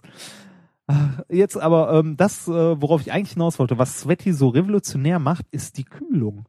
Und zwar, ähm, wenn man so einen Roboter hat, kann man sich ja vorstellen, die, äh, also um so einen, also selbst wenn es nicht viel wiegt, um so ein Bein zu bewegen, um so einen Schuss auszuführen, muss man eine gewisse Kraft aufbringen mit einem gewissen Motor. Ja. Ähm, diese Motoren ähm, müssen ja im Zweifelsfall eines Fußballspieles 90 Minuten durchhalten, ohne dabei kaputt zu gehen. Ja. Und äh, dafür müssen die meisten dieser Motoren, weil auf an denen ja quasi immer Strom anlegt und immer ein Drehmoment halt wirkt, äh, wenn die stehen, während die irgendwas ausgleichen oder während die halt schießen oder ähnliches, müssen die eine gewisse Kraft aufbringen und äh, haben halt auch eine Verlustleistung, Hm. die an Wärme abgeführt werden muss. Hier haben die jetzt den äh, revolutionären Ansatz, kann man sagen, äh, gemacht, dass die die äh, Motoren möglichst nah an die Füße gesetzt haben und so weiter, dass die sich relativ viel mitbewegen und die können schwitzen. Ach. Ja. Das heißt, äh, ja, schwitzen heißt halt äh, Wärme abgeben, dadurch das Wasser verdunstet Richtig, auf den genau. Gelenken. Genau. Also Also- so heiß? Ja, die werden so heiß. Und äh, die haben, also jetzt hier das letzte Video, das ich dir zeigen wollte auf Dies der Seite. Genau, da haben die einmal äh, verglichen, äh, links siehst du den Prototypen mit, ähm, mit Verdunstungskühlung und rechts ohne. Und die haben auch darunter in dem äh, Text geschrieben, dass, äh, also wie das Ganze getestet wurde, das jetzt nicht im Spiel, sondern halt auf dem Prüfstand. Ähm, das Lastprofil sieht wie folgt aus. In jeder Halbzeit werden die Motoren neun Sekunden lang mit 3,3 Ampere äh, beaufschlagt. Danach folgen 21 Sekunden Pause bei 100 Milliampere. Ähm, der Serien-Servo rechts im Bild sehen wir jetzt, ähm, fiel innerhalb der zweiten Halbzeit aus. Ja, man sieht hier auch so ein, also es ist wie so ein, also- oder so eine Aufnahme von einer Wärmebildkamera. Genau. Ne? Man sieht, dass der Rechts in dieses Element immer heißer wird in, in so einem gewissen Bereich. Genau. Während, während der links noch recht schön kühl ist eigentlich. Ja, genau. Und äh, da hat man gezeigt, also dieses Sys- System, was wir auch von vom menschlichen Körper her kennen, halt Abkühlung durch Verdunstung, funktioniert auch wunderbar bei diesem Roboter-Prototypen. Und also ich meine, das Ding hat jetzt keinerlei Anwendung und wird, äh, ich glaube, also vom Fußballspielern sind die halt auch noch meilenweit entfernt, wie du schon richtig gesagt Aber die hast. wollen ja an, äh, die treten an. Die treten an mit dem Ding, ja. Halt die Frage, was der Rest so kann, ne? Ich meine, was haben wir schon groß an Robotern gesehen? Ähm, Naja, wie, vor allem in der Größe. wie Ne? hießen die nochmal? Boston Dynamics oder so? Ja. Diese, hm. Ja, aber also interessant ist natürlich, äh, welche technischen Probleme da gelöst werden müssen. Ne? Also da hätte ich mir ja nie Gedanken zu gemacht, dass äh, die Gelenke irgendwie oder die, die die Servomotoren Motoren äh, gekühlt werden müssen. Ne? Ja, genau. Das ist halt interessant, was da noch auftaucht. Ne? Die haben äh, auch noch auf der Seite beschrieben, wie die optisch, also zumindest grob beschrieben, ähm, wie ähm, diese ähm, ja, diese, dieses Ballerkennen funktioniert, äh, auch mit Kameras, der hat halt mit so, einem- so einem Fischaugenobjektiv, erfasst der möglichst großen Raum und kann dann, also sieht dann am äh, Farbkontrast, wo der Ball liegt Hm. und den dann Ja, es sind viele so. Komponenten, Ja, die das- zusammenkommen müssen. Ja. Ne? Also Fußballspiel, also allein schon auf zwei Beinen stehen, ne, dass das Ding steht von alleine, das ist ja schon komplex, aber dann auch noch, was dann alles kommt, ne? Rennen, äh, schnelle, schnelle Richtungswechsel, Ja. ähm, 2050. glaube ich nicht. Ich auch nicht, ja. Aber ist schon, äh, also man, man, man sieht halt schon mal, schon mal, wie komplex das System Mensch ist, ne? Und welche Ja. komplexen Leistungen, auch wenn man den Fußballspieler nicht immer anmerkt, wie komplex äh, die Systeme sind. Bitte. Mailand oder Madrid. Hauptsache Italien. Aber, aber das ist schon enorm, was die Natur da hervorgebracht hat. Ja, Äh, auf jeden Fall. Also ich finde es immer wieder faszinierend, wie komplex so alltägliche Sachen sind, wie eine Treppe hochgehen oder stehen. Ja, Wahnsinn. Oder ähm, weiß ich nicht, irgendwas greifen ist ja auch was, womit, äh, also womit Roboter ja lange Zeit stark überfordert waren, ein Glas zu greifen, ohne es halt zu zerquetschen. ja, weil, sie- weil sie die Kraft sehr gezielt, also gezielt dosieren müssen. Ja, ne? genau. Dosieren von, Und ich meine, das ist ja mit der Hand schon möglich, ne? Also ja, weil du natürlich auch ein Feedback kriegst. Ja, Ja, du, du genau. spürst, wie fest hast du das Glas. wie viele Entscheidungen und wie viele Ja, Muskeln da gesteuert werden müssen pro Sekundenbruchteil. Naja, aber Sweaty, Was, was ich auch interessant finde, ist irgendwie so, also jetzt, jetzt erzählst du so, okay, die, die, der Plan ist mal so 2050 schlagen die uns im Fußball und dann, dann hören wir uns dazu an und sagen, na komm, das glauben wir nicht. Äh, dann mach Stimmen oder nicht. Ähm, Im Moment leben wir in einer Welt, wo ein Schachcomputer uns im Schach schlägt. ja, Das ist ein sehr definiertes Spiel, ähm, das sind sehr definierte Routinen, aber es wird eine Zeit und eine Welt kommen, in der das hier, also Fußballspielen, Realität wird. Also wir haben akzeptiert, dass uns ein Computer im Schach schlagen kann und wir sagen, naja gut, ist ja nur äh, so ein, so ein äh, sind ja nur so. Algo Algo Algorithmen. Ähm, es wird aber die Zeit kommen, wo der Computer oder künstliche ähm, Roboter im, äh, im, im Wesentlichen uns auch in sowas schlagen. Fußball. Watson bei Jeopardy. Stimmt. Das auch, das ist noch komplexer als Schach und das hat der äh, auch gewonnen. Also das hat der auch abgeräumt. Hm. Das ist schon nicht übel. Ja, aber sowas wie, also so motorische Sachen und so, ne, das wird auch irgendwann mal. Irgendwann wird es kommen. Ja, wir haben ja auch jetzt auch schon akzeptiert, dass es Maschinen gibt, die grundsätzlich stärker sind als wir. Ich meine, jeder Bagger Ja. ist stärker. Oder genauer. oder genauer, ja. Ja. Die, also es gibt immer so Spezialmaschinen, die uns in, in den, in den Spezialkategorien schlagen. Das Einzige, was sie halt noch nicht, ja, eigentlich, So ein Around-Talent. ja ne? genau, die ist Und- alles zusammenkleben. Ja. Ich habe auch noch ein anderes, äh, schön, also einen anderen schönen. Kreativität und Intelligenz natürlich eigentlich auch noch nicht. Hm. Aber es wird auch kommen. Ja, das ist die Frage. Wo da, da musst du dann anfangen zu definieren, ne? Was Und- ist Intelligenz? Was ist Kreativität? Ja, Kreat äh, Intelligenz ist, wenn du, wenn du eine neue Aufgabenstellung erfassen kannst und das, dafür eine Lösung findest. Da würde Ja, ich da- sagen, Da war Watson ja verdammt nah dran schon. ja gut, Watson war ja nur auch so, also vielleicht solltest du halt nochmal erklären, äh, war ja ein, ein ähm, also Jeopardy ist ja dieses Spiel, wo dir eine, Fra eine Antwort gegeben wird und du musst die Frage dazu stellen, genau, du musst ich. die ne? Frage dazu stellen. Äh, und Watson, wenn ich mich täusche, hat ähm, hat Keywords, also, also so Schlagwörter aus dieser Antwort genommen Ja. und dann sehr schnell in Datenbanken nach einer Antwort gesucht. genau, oder? Datenbanken, Internet, alles drum Ja. und dran und die dann bewertet und gewichtet Ja. und so weiter. Das sind natürlich immer noch, das ist natürlich immer noch keine Intelligenz, auch wenn die Leistung natürlich beeindruckend ist, aber das basiert alles darauf, möglichst schnell mit guten Al Algorithmen Datenbanken zu durchsuchen, Ergebnisse zu bewerten und die rauszuschmeißen. Ja. Ich meine, Amazon ist ja auch nicht intelligent dadurch, dass es dir morgens sagt, äh, dass du vielleicht einen Rasierer kaufen willst. Das liegt Ja. halt nur daran, dass du vor, vor zwei Wochen nach einem Rasierer gesucht hast. Ja. Aber es wird die Zeit kommen, wo, wo es ein Gerät gibt, äh, äh, was auch kreativer ist als wir oder besser, mit großen Datenmengen sowieso umgehen kann. Ich meine, das fu- funktioniert ja jetzt auch schon, aber äh, Zusammenhänge erkennt. Wird man dann zu einer Maschine gehen und dem eine Frage definieren und der wird uns die Antwort liefern? 42. Und wir wissen nicht. Ja, genau. Wir wissen nicht, was die Frage ist. Ich glaube, Ja. das wird sich komisch anfühlen, wenn wir zu diesem Moment kommen, oder? Ja, also es, es gibt ja äh, zum Thema künstliche Intelligenz auch äh, seit Jahren diese Tests und Wettbewerbe, ähm, wo ein Chatprogramm ähm, vorgaukelt, es wäre ein Mensch. Und äh, das halt äh, rauszufinden ist, äh, die werden ja auch immer besser. Da gibt's lustige Videos zu, wo sich zwei äh, künstliche Intelligenzen unter, also bei YouTube unterhalten und versuchen sich gegenseitig davon zu überzeugen, dass sie keine künstliche Intelligenz sind. Ja, habe ich auch schon mal. sind großartig. You're a machine. No. You're a machine.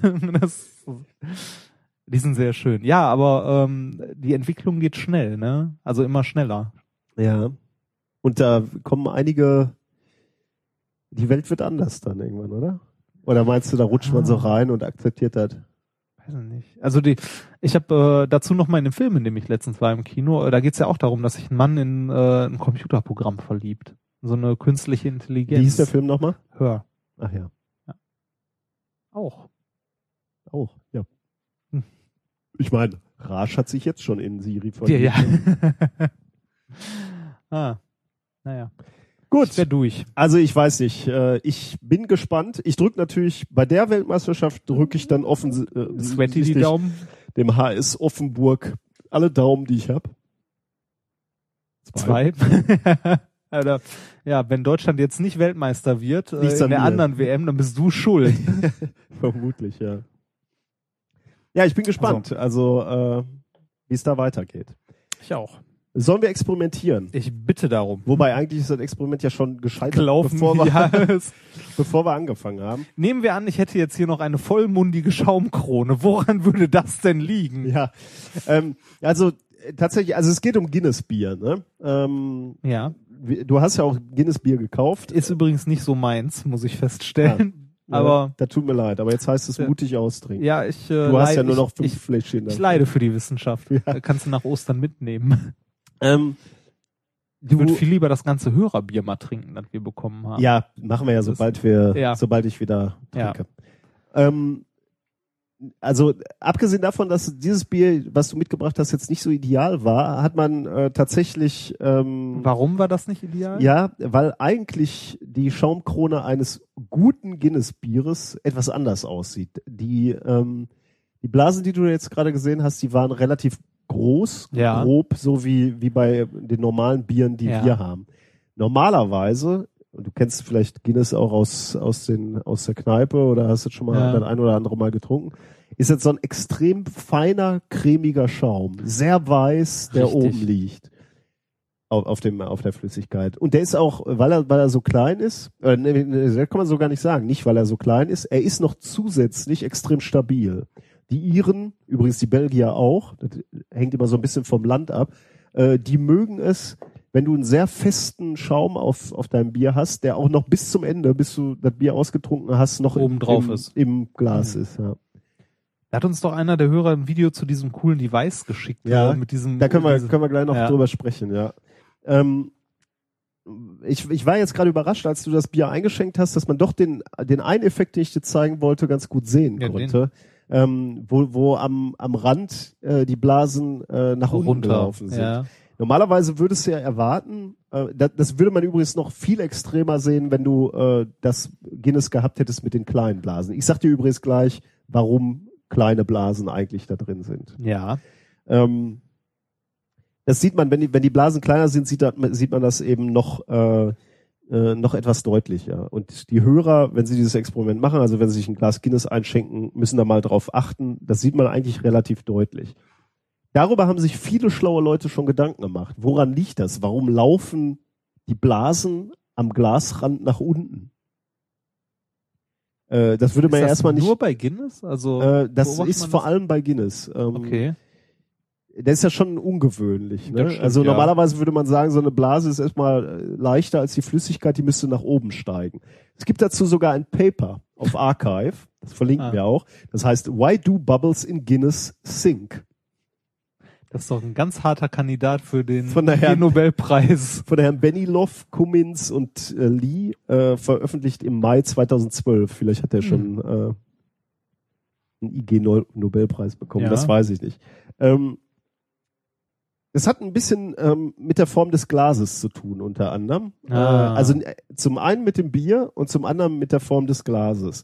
Ähm, du hast nämlich den Fall, ähm, oder in dem Glas bildet sich eine Zirkulation der Flüssigkeit und der Blasen. Und zwar strömen in der Mitte die Blasen hoch.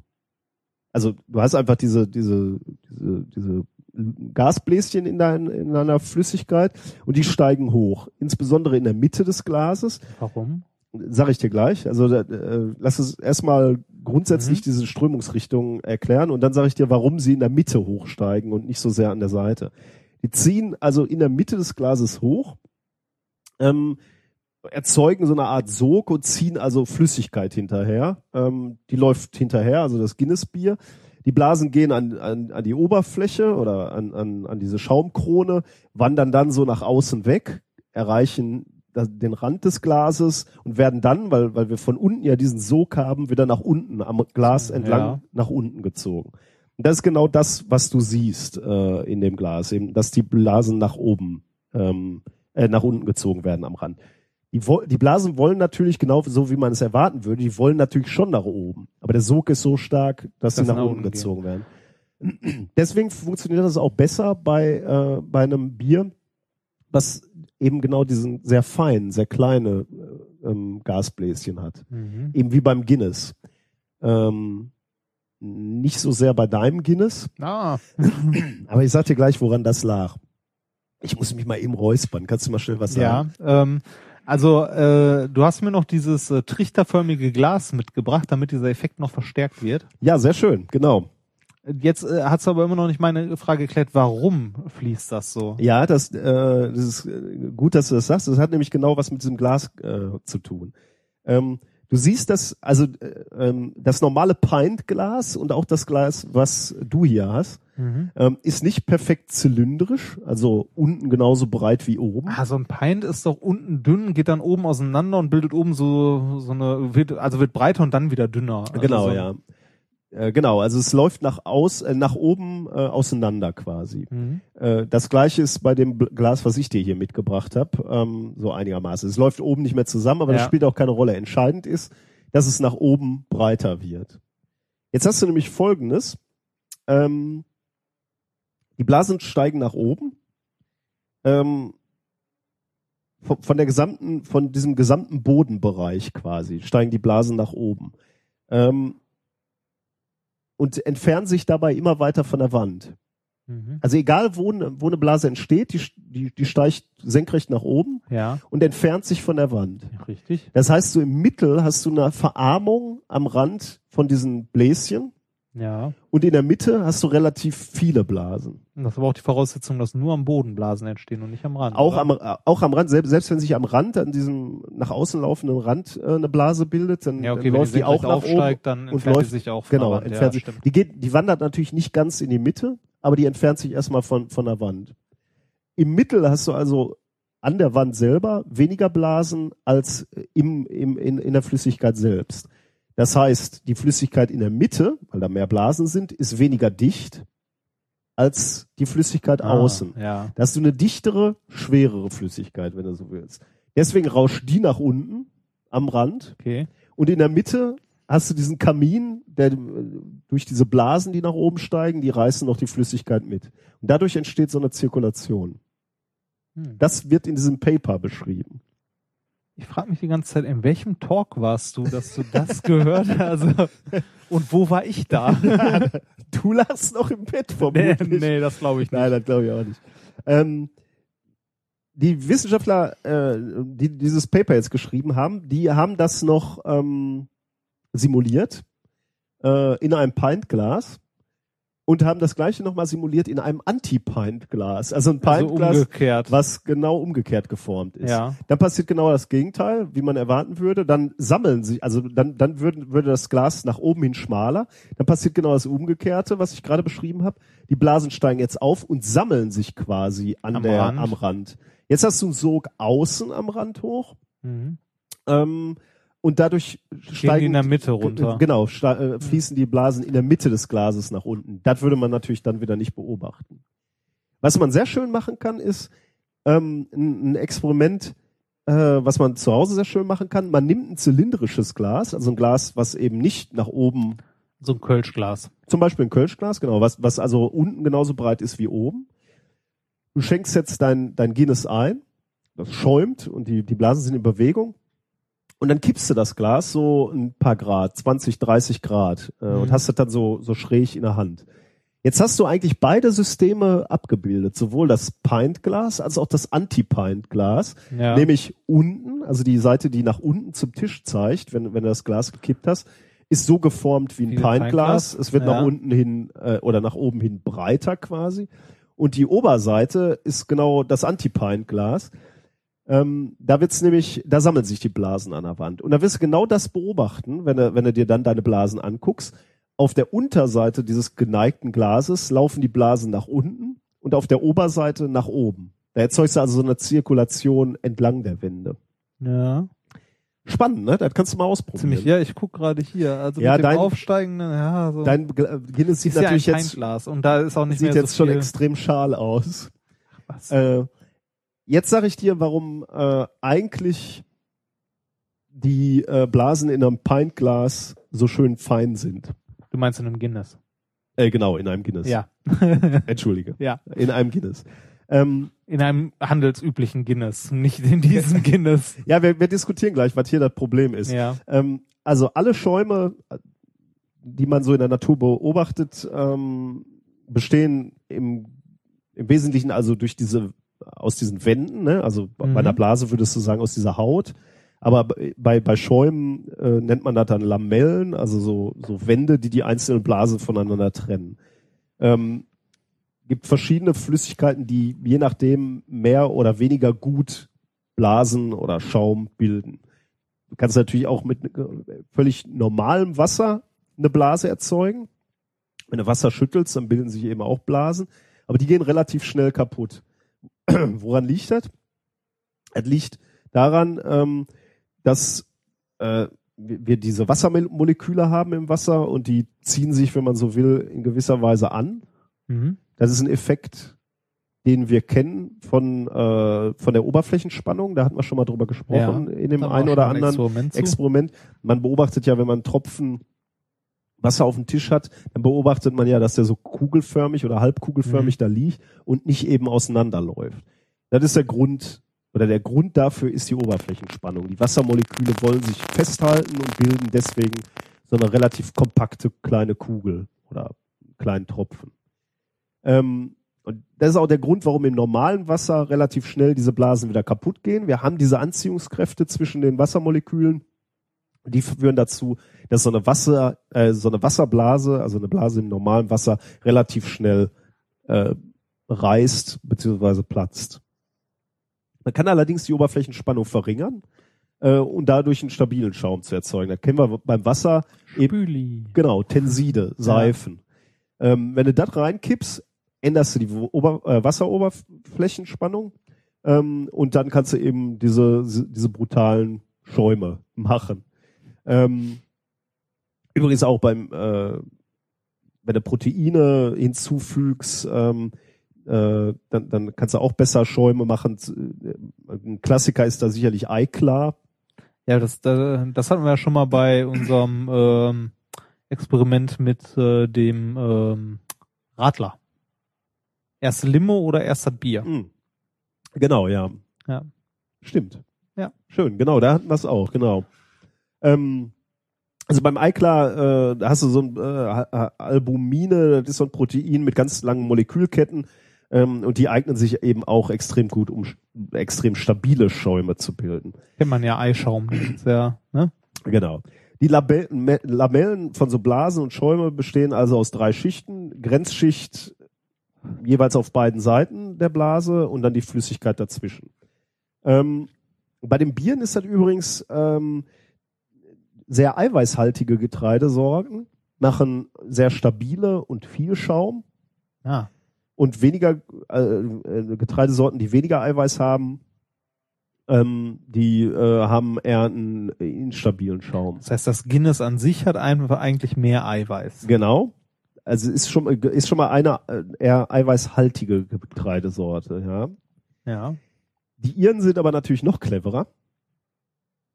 Die haben nicht nur, ähm, die, die wissen nicht nur, dass es auf die Flüssigkeit an sich ankommt, sondern auch das, was in der Blase drin ist. Jetzt kommt nämlich das Entscheidende. Normalerweise ist in, in Guinness-Schaum, also das, was sprudelt beim Guinness, ist nämlich kein Kohlendioxid, Sondern? wie du erwarten würdest bei jedem anderen. Ja. Bier. Es ist Stickstoff. Echt? Mhm. Ui. Wie kommt der da rein? Ja, normalerweise, also beim, beim Zapfen haben die unter dem Tresen äh, eine Stickstoffflasche tatsächlich. Wenn ich mich nicht täusche, da- das ist jetzt nur noch geraten, ich hatte es mal irgendwo gelesen, aber ich glaube, in, in diesen Blasen sind 75 Prozent Stickstoff und 25 Prozent Kohlendioxid. Also auch noch ein bisschen Kohlendioxid, aber viel, viel Stickstoff. Guinness-Zapfanlagen haben eine eigene Stickstoffflasche. Echt? Mhm. Äh, Wieder was gelernt. Äh, Jetzt fragt man sich natürlich, okay, jetzt hast du hier so ein Fläschchen gebracht oder so eine Dose, äh, Ja. das sieht man ja schon mal an der Tanke. Ähm, ich weiß nicht, also die Leute, die schon mal Guinness Bier an der Tanke getrunken haben und diesen, diesen, diese, diese, diese Kultur habe ich schon mal aufgebracht. Ähm, wenn du die Dose leerst, hörst du ein Rappeln in der Dose. ah. Das ist Oh. tatsächlich eine Kapsel, die da drin ist, äh, die Stickstoff enthält. Echt? Und beim der Öffnen Dose? der Dose springt die auf und setzt den Stickstoff frei. Echt? Ist ja geil. Deswegen hatte ich dich heute gebeten, äh, äh, Guinness zu besorgen. Ja. Ähm, in Dosen ist, hof, äh, ist häufig eben diese, diese ja Stickstoff schade. ja, ähm, Dosen hatten sie leider nicht. äh, Patrone drin. Es gibt die auch in Flaschen, habe ich Echt? im Internet gesehen. Die habe ich allerdings noch nie live gesehen. Ähm, da scheint es das auch zu gehen. Wenn die öffnest, bildet sich eben genau dieser typische Schaum äh, äh, durch den Stickstoff. Na. Eine Sache noch. Jetzt könnte man sich halt fragen, okay, Stickstoff grundsätzlich macht schon mal feineren Schaum. Schaum, Okay, äh, weil es ja. sich eben auf diese Lamellen setzt und dadurch bewirkt, dass sich die Oberflächenspannung ändert und, und äh, du kleinere ähm, äh, Blasen bekommst. Jetzt ist normalerweise, wenn du Kohlendioxid äh, in den Blasen hast, ist der, ist der Schaum nicht besonders stabil. Warum nicht?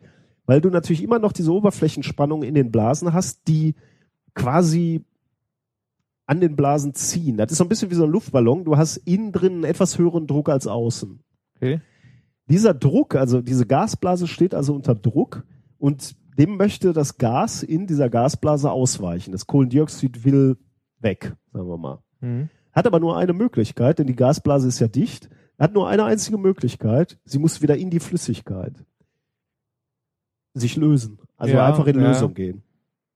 Und das kann CO2 sehr gut in Flüssigkeiten gehen. Ist sehr, sehr gut löslich in Bier. Ja. Deswegen verschwindet ähm, die Blase ähm, von normalem Bier relativ leicht wieder, also die, der, der Schaum sackt relativ schnell in sich zusammen, Ja. weil entweder die Blasen platzen oder das CO2 wieder in die Flüssigkeit geht. Und jetzt ahnst du schon, Stickstoff steht zwar auch unter Druck, geht aber nicht so gut in die Flüssigkeit. Also äh, die Löslichkeit von Stickstoff in Flüssigkeiten ist oder in, geringer, in Bier ja. ist, ex, ist, ist deutlich geringer. Und deswegen ist der Schaum von Guinness viel, viel stabiler und bleibt eben so lange stabil auf deinem Bier, Weil er aus Stickstoff besteht. weil er aus Stickstoff besteht. Hm. Welcher Talk? Eigentlich ging es um ganz, völlig was anderes. Ähm, äh, Materialbestimmung von Stählen. Aha. Ich weiß ehrlich gesagt nicht. Ja, es war ein äh, plötzlicher Ausflug. In die Welt des Bieres. Des Bieres, ja. Ja, aber schön. Also ich hatte mir ehrlich gesagt noch nie Gedanken über, ähm, Bierschaum. Vor allem nicht über, über den von Guinness gemacht, ja, warum der so feingliedrig ist. Ich hätte auch nie gedacht, dass Guinness-Zapfanlagen was anderes sind als andere Bierzapfanlagen. Du hattest ja noch, äh, du hattest gerade schon angefangen, ähm, unser Hörer äh, hatte uns ja schon mal auf etwas aufmerksam gemacht bezüglich Ja, des stimmt. Guinness. Ähm, äh, da äh, hat er uns ein schönes Video geschickt, wie, wie ein Guinness richtig in der Bar gezapft wird oder gemacht wird. Man kippt es halt aus der Flasche oder sonst was ins Glas, da ist kein Schaum drauf. Dann stellt man es auf so eine kleine Platte, eine kleine Ultraschallplatte, stellt die kurz an und dadurch löst sich die ganze, ich, wie ich damals naiv dachte, Kohlensäure, Ja. aber jetzt besser weiß Stickstoff ähm, halt in der Flüssigkeit und so und äh, steigt auf und es bildet sich eine perfekte Schaumkrone. Ich habe auch mal geguckt, ob man das Ding käuflich erwerben kann. Ja, kann, Kann man. man, ja. Kostet nur 400 Euro. Und ich habe im Netz gelesen, geht relativ leicht kaputt. Ah, Äh, was für den äh, Normalmenschen halt blöd ist, also für uns. ja. Für denjenigen, der da so ein, so ein Abo bei Guinness hat, nicht, weil die reparieren einem das Ding natürlich. Ja. Aber für uns natürlich. Jetzt ist die Frage, die wir uns auch gestellt haben, geht das auch mit einer Ultraschallzahnbürste? Stimmt, das wollten wir noch machen. Das ne? wollten wir mal ausprobieren. Da ich ja. eine Ultraschallzahnbürste zu Hause habe. Ja. Ansonsten halten wir es mal hier ins Ultraschallbad. Kurz. Das könnte man, also müssen wir auf jeden Fall nochmal ausprobieren. Wie ihr seht, Bier birgt jede Menge Potenzial für Experimente in einem Labor. Genau, ja. Äh, schön, wieder was äh, gelernt. Genau, und, und wir tatsächlich auch wieder Partywissen, ne? Also das sollte ja mal möglich sein, das auf einer Party unterzubringen. Ja, bitte. Es geht Damit um, sollte man sich geht doch wohl mal um- geht um unsympathisch machen. okay, nachdem wir schon so viel gelernt haben, kann es nur eine Steigerung geben. Neil Armstrong, der erste Mann auf dem Mond. im Mond, ähm, er hält einen Vortrag zum Thema, warum er ein Nerd ist. Dann lass mal hören. I am, and ever will be, a White Sox pocket protector nerdy engineer. Born under the second law of thermodynamics, seeped in the steam tables, in love with free body diagrams, transformed by Laplace and propelled by compressible flow. As an engineer, I take substantial amount of pride in the accomplishments of my profession. Science is about what is, engineering is about what can be. Engineers' entire existence is dedicated to doing things better and more efficiently. It is a profession which leaves its imprint on our society in countless ways. A century ago, the world really needed improvements in quality of life, health, mobility, and living standards. At that time, life was a constant struggle. The 20th was a century often punctuated with the terror of war and darkened with societal struggles to overcome injustice. But the 20th was also the first century in which technology enabled the tenets and the images of those traumas to reach across the world and touch people in ways that were previously unimagined. Engineering helped create a world in which no injustice could be hidden. Many will look back to see how we have changed and what we have accomplished. The future's a bit foggy, but it's not unreasonable to suggest that the 21st century will enjoy a rate of progress not unlike the 20th. It's something to hope for.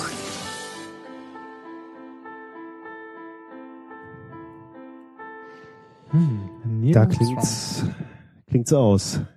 Ja, ich finde irgendwie, äh, also tatsächlich muss man sich das Video auch dazu angucken, weil es äh, ist von äh, dem Zeichner der PhD-Comics illustriert. Aber ich finde auch seine Aussage, ähm, warum er ein Nerd ist und gerne ein Nerd ist, ähm, sehr schön. Man darf ja heute wieder sagen, man, dass man, ne? Ja, heute äh, ist man ganz weit vorne. Wir waren ja schon Nerds, bevor es cool wurde. Ja, ja. ja. Und wir werden auch noch Ja, Nerds sein, wenn's wenn es nicht mehr cool- nicht mehr Ja. cool ist. Und Ja. unsere, eine unserer, ähm, wir hatten ja eine unserer ähm, russischen Arbeitskolleginnen äh, aus der Arbeitsgruppe ja. vorbereitet, ähm, dass sie äh, bei der bei dieser Physikertagung Ja. aufpassen muss. Äh, es werden ein Haufen Nerds unterwegs. ja. Äh, und sie sagte uns jeden Abend, sie hätte keinen- keinen gesehen. das kann ich mir Ich auch nicht. nur sehr schwer vorstellen, bei 5000 Physikern, dass da kein Nerd dabei war. Ach, bestimmt nicht. Vielleicht hätte man noch mal erklären sollen, was das genau ausmacht oder so.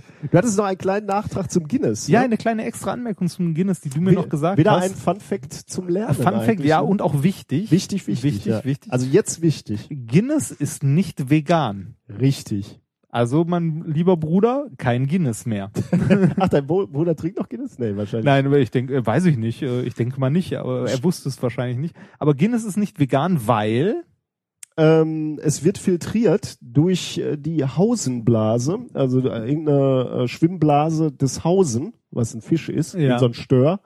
Ähm, und es wird dadurch geklärt, durch Ja. diese Blase. und damit ist es nicht vegan. Also für vegane Ernährung ungeeignet. Das Leben ist hart. Ja. Oder kann hart sein. Ja.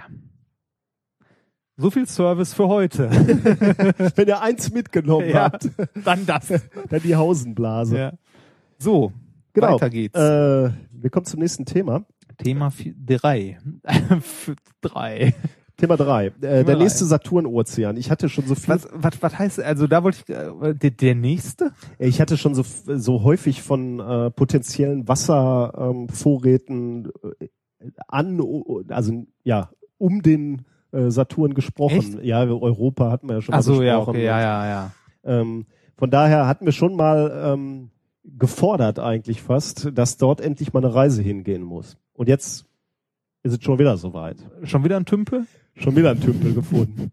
Ja, du sagst dazu despektierlich, Ja, aber diesmal geht es um Enceladus. Das ist äh, einer der äh, Saturn-Monde. Äh, Also wieder ein Mond, jetzt nicht Saturn selber, genau. oder? das- Ja, Okay. gut. Saturn selber ist ja äh, besteht ja erstmal aus Gas. Ach so, ja, was, weiß ich. Ich Und Saturn- Astronomie ja, Saturn war der äh, Planet, wo man äh, Kohlenstoff reinschmeißen kann und dann kommen Diamanten unten raus. ah, das Thema hatte ich doch auch mal. ja, ich erinnere mich. Oder war das Jupiter? Nee. Nee, war oder? Saturn, ne? War- Einer von den Gasriesen. Ja. Ähm, aber jetzt geht es wieder um, um einen Mond, genau. Ähm, ehrlich gesagt, also okay, Enceladus ähm, Immer diese eingängigen Namen. ist der von den- 14. und 6. größte der 62 bekannten Monde des Planeten Saturn. 62, Ja, ist ein Riesenklopper, ey. Der hat, äh, Und das sind nicht die in dem Ring. nee, genau. Ähm, und weil er so groß ist, ist er auch schon relativ lange äh, bekannt und entdeckt. Und zwar, äh, um genau zu sein, ähm, August 1789 vom Astronomen Wilhelm Herschel entdeckt. Ah, das hat man ja auch schon, Schon mal gehört. ne? ja. Ähm, der Name, weil du dich darüber gerade schon amüsiert hast, ähm, kommt äh, oder entstand, stammt der griechischen Mythologie. Ähm, Enkelados war ein Gigant. Oh. Und der passt natürlich ganz gut, Natürlich. weil er halt äh, groß, Groß ist, ist. auch der. Ähm, der zeigt etwas, ähm, also dieser Mond zeigt ein interessantes Verhalten, das ist auch schon etwas länger bekannt. Ähm, der zeigt nämlich kryovulkanische Aktivitäten. Kryo, Heißt das ähm, tiefgefrorene Vulkane oder ja, was? sehr gut, sehr gut. Ähm, also als erstes hat man gesehen, dass da, dass, dass es so Strukturen auf der, auf diese, auf der Mondoberfläche gibt, die ähm, Fontänen ausspeien quasi. Mhm. Und diese äh, Fontänen bestehen aus Wassereispartikeln. Äh, und insbesondere sieht man die äh, in der südlichen Hemisphäre ähm, des, ähm, des Mondes. Mhm. Und dadurch hat der Mond auch eine sehr, sehr dünne, weil er klein ist, ähm, äh, äh, Atmosphäre, eben aus diesen Wasserpartikeln. Ähm, aber zurück zu dem Kryovulkan, weil du gerade schon so aufgehorcht hast. Ja, Kryo, da denke ich immer direkt an äh, Absolut richtig, ja. Ja. Ähm, ein Kryovulkan, du findest auf der Erde nebenbei kein Kryovulkan. Kryovulkane ähm, speien nämlich keine glutflüssige Lava, also so wie, wie Ja. die, die ähm, Vulkane auf der Erde, sondern ähm, leicht schmelzbare Substanzen, wie zum Beispiel Methan, Kohlenstoffdioxid, Wasser oder Ammi- Ammoniak, die irgendwo im gefrorenen Zustand vorliegen in dem Planet. Ähm, erstmal, aber dann geschmolzen werden und dann zur Oberfläche drängen. Jetzt kann man sich fragen, okay, warum schmelzen die auf einmal auf? Das ist ganz interessant ähm, an diesen Saturnmonden und insbesondere bei dem hier. Ähm, das sind Gezeitenkräfte, ähm, die dadurch entstehen, dass quasi dieser Saturn, der eine Riesenmasse hat, den Mond durchwalkt die, die ganze Zeit. Du musst dir vorstellen, der Mond ist in der Saturnnähe und, und bewegt sich drumherum und die ganze Zeit wirkt die diese Genau. riesige Kraft vom Saturn ja, da drauf deformiert den halt Richtung. so ein Okay, bisschen ja. und dadurch äh, gibt's gibt's Orte, wo ähm, wo eben dieses, dieses ursprünglich gefrorene, die gefrorenen Substanzen aufschmelzen. Mhm. Diese Fontänen, also äh, ähm, die, diese diese Fontänen, die aus diesen Kryovulkanen ähm, äh, stammen, äh, speisen vermutlich, so glaubt man, den E-Ring des Saturns. Der E-Ring, äh, manchmal übrigens auch Enceladus-Ring genannt, eben genau von diesem Mond, ist der äh, äußerste von den regulären Saturnringen. Also der hat ja mehrere Ringe, Ja. die sind durchnummeriert oder buchstabiert und der E-Ring ist der äußerste der, des regulären äh, Rings. Was heißt denn regulär? Ja, das Aha. weiß ich auch nicht. Das- okay. Habe ich so gelesen. Ja. Ähm, dieser Ring, also der E-Ring, ist äh, im Vergleich zu den anderen äh, Ringen extrem breit ähm, und ist so eine diffuse Scheibe aus mikroskopischem kleinem Eis beziehungsweise Staubteilchen, ähm, Silikate, Kohlendioxid und Am Ammoniak. Ähm, normalerweise müsste so ein Ring, also wenn man das berechnet mit, mit den Modellen, die den äh, Astronomen zur Verfügung stehen, müsste so ein Ring instabil sein und in, in relativ kurzer Zeit, also astronomisch gesehen, ähm, So ein paar hunderttausend Jahre. zusammenfallen. Ja, man schätzt so zwischen 10.000 und einer Million Jahren. Ah, ja. Das heißt, der dürfte eigentlich gar nicht mehr da sein, es sei denn, der bleibt, äh, der wird permanent gespeist. Ah. Äh, es, es taucht, taucht also neues Material auf. Und da der, die Umlaufbahn von Enceladus äh, sich genau innerhalb dieses Ringes befindet, und zwar an der schmalsten Seite von diesem Ring, äh, und nebenbei auch im gegenwärtig dichtesten Bereich, also wo am meisten Gas sich befindet, geht man eben davon aus, dass äh, Enceladus die Hauptquelle für diese Partikel in dem Ring ist. Mhm. Ähm, wie soll das funktionieren? Also kommt der, also ist er auf der gleichen Umlaufbahn wie dieser Ring oder kommt der da immer mal dran vorbei? Ja, und- genau, Oder? ja. Der ist genau auf der Umlaufbahn Ah. von diesem Ring und zwar am, am innersten Bereich ja. und fliegt den eben genau ab. Und genau Ah, deswegen okay. glaubt man, dass eben diese Partikel ähm, von, ähm, äh, von, von diesem Mond kommen, genau. Aber, ja. Die, ja, also ja, schon, äh, Ja, kann, man, kann man sagen, könnte sein, aber äh, wir haben ja eine Sonde da, Cassini. Ja. Und die ist da jetzt ein paar Mal vorbeigeflogen ähm, und hat, hat äh, halt die, diese zwei Theorien ähm, besteht oder also hat Hinweise für diese zwei Theorien. Entweder halt, dass genau diese kryovulkanische Region am Südpol dafür zuständig ist, hat ständig Material raus ähm, oder die, die den Mond verlassen kann.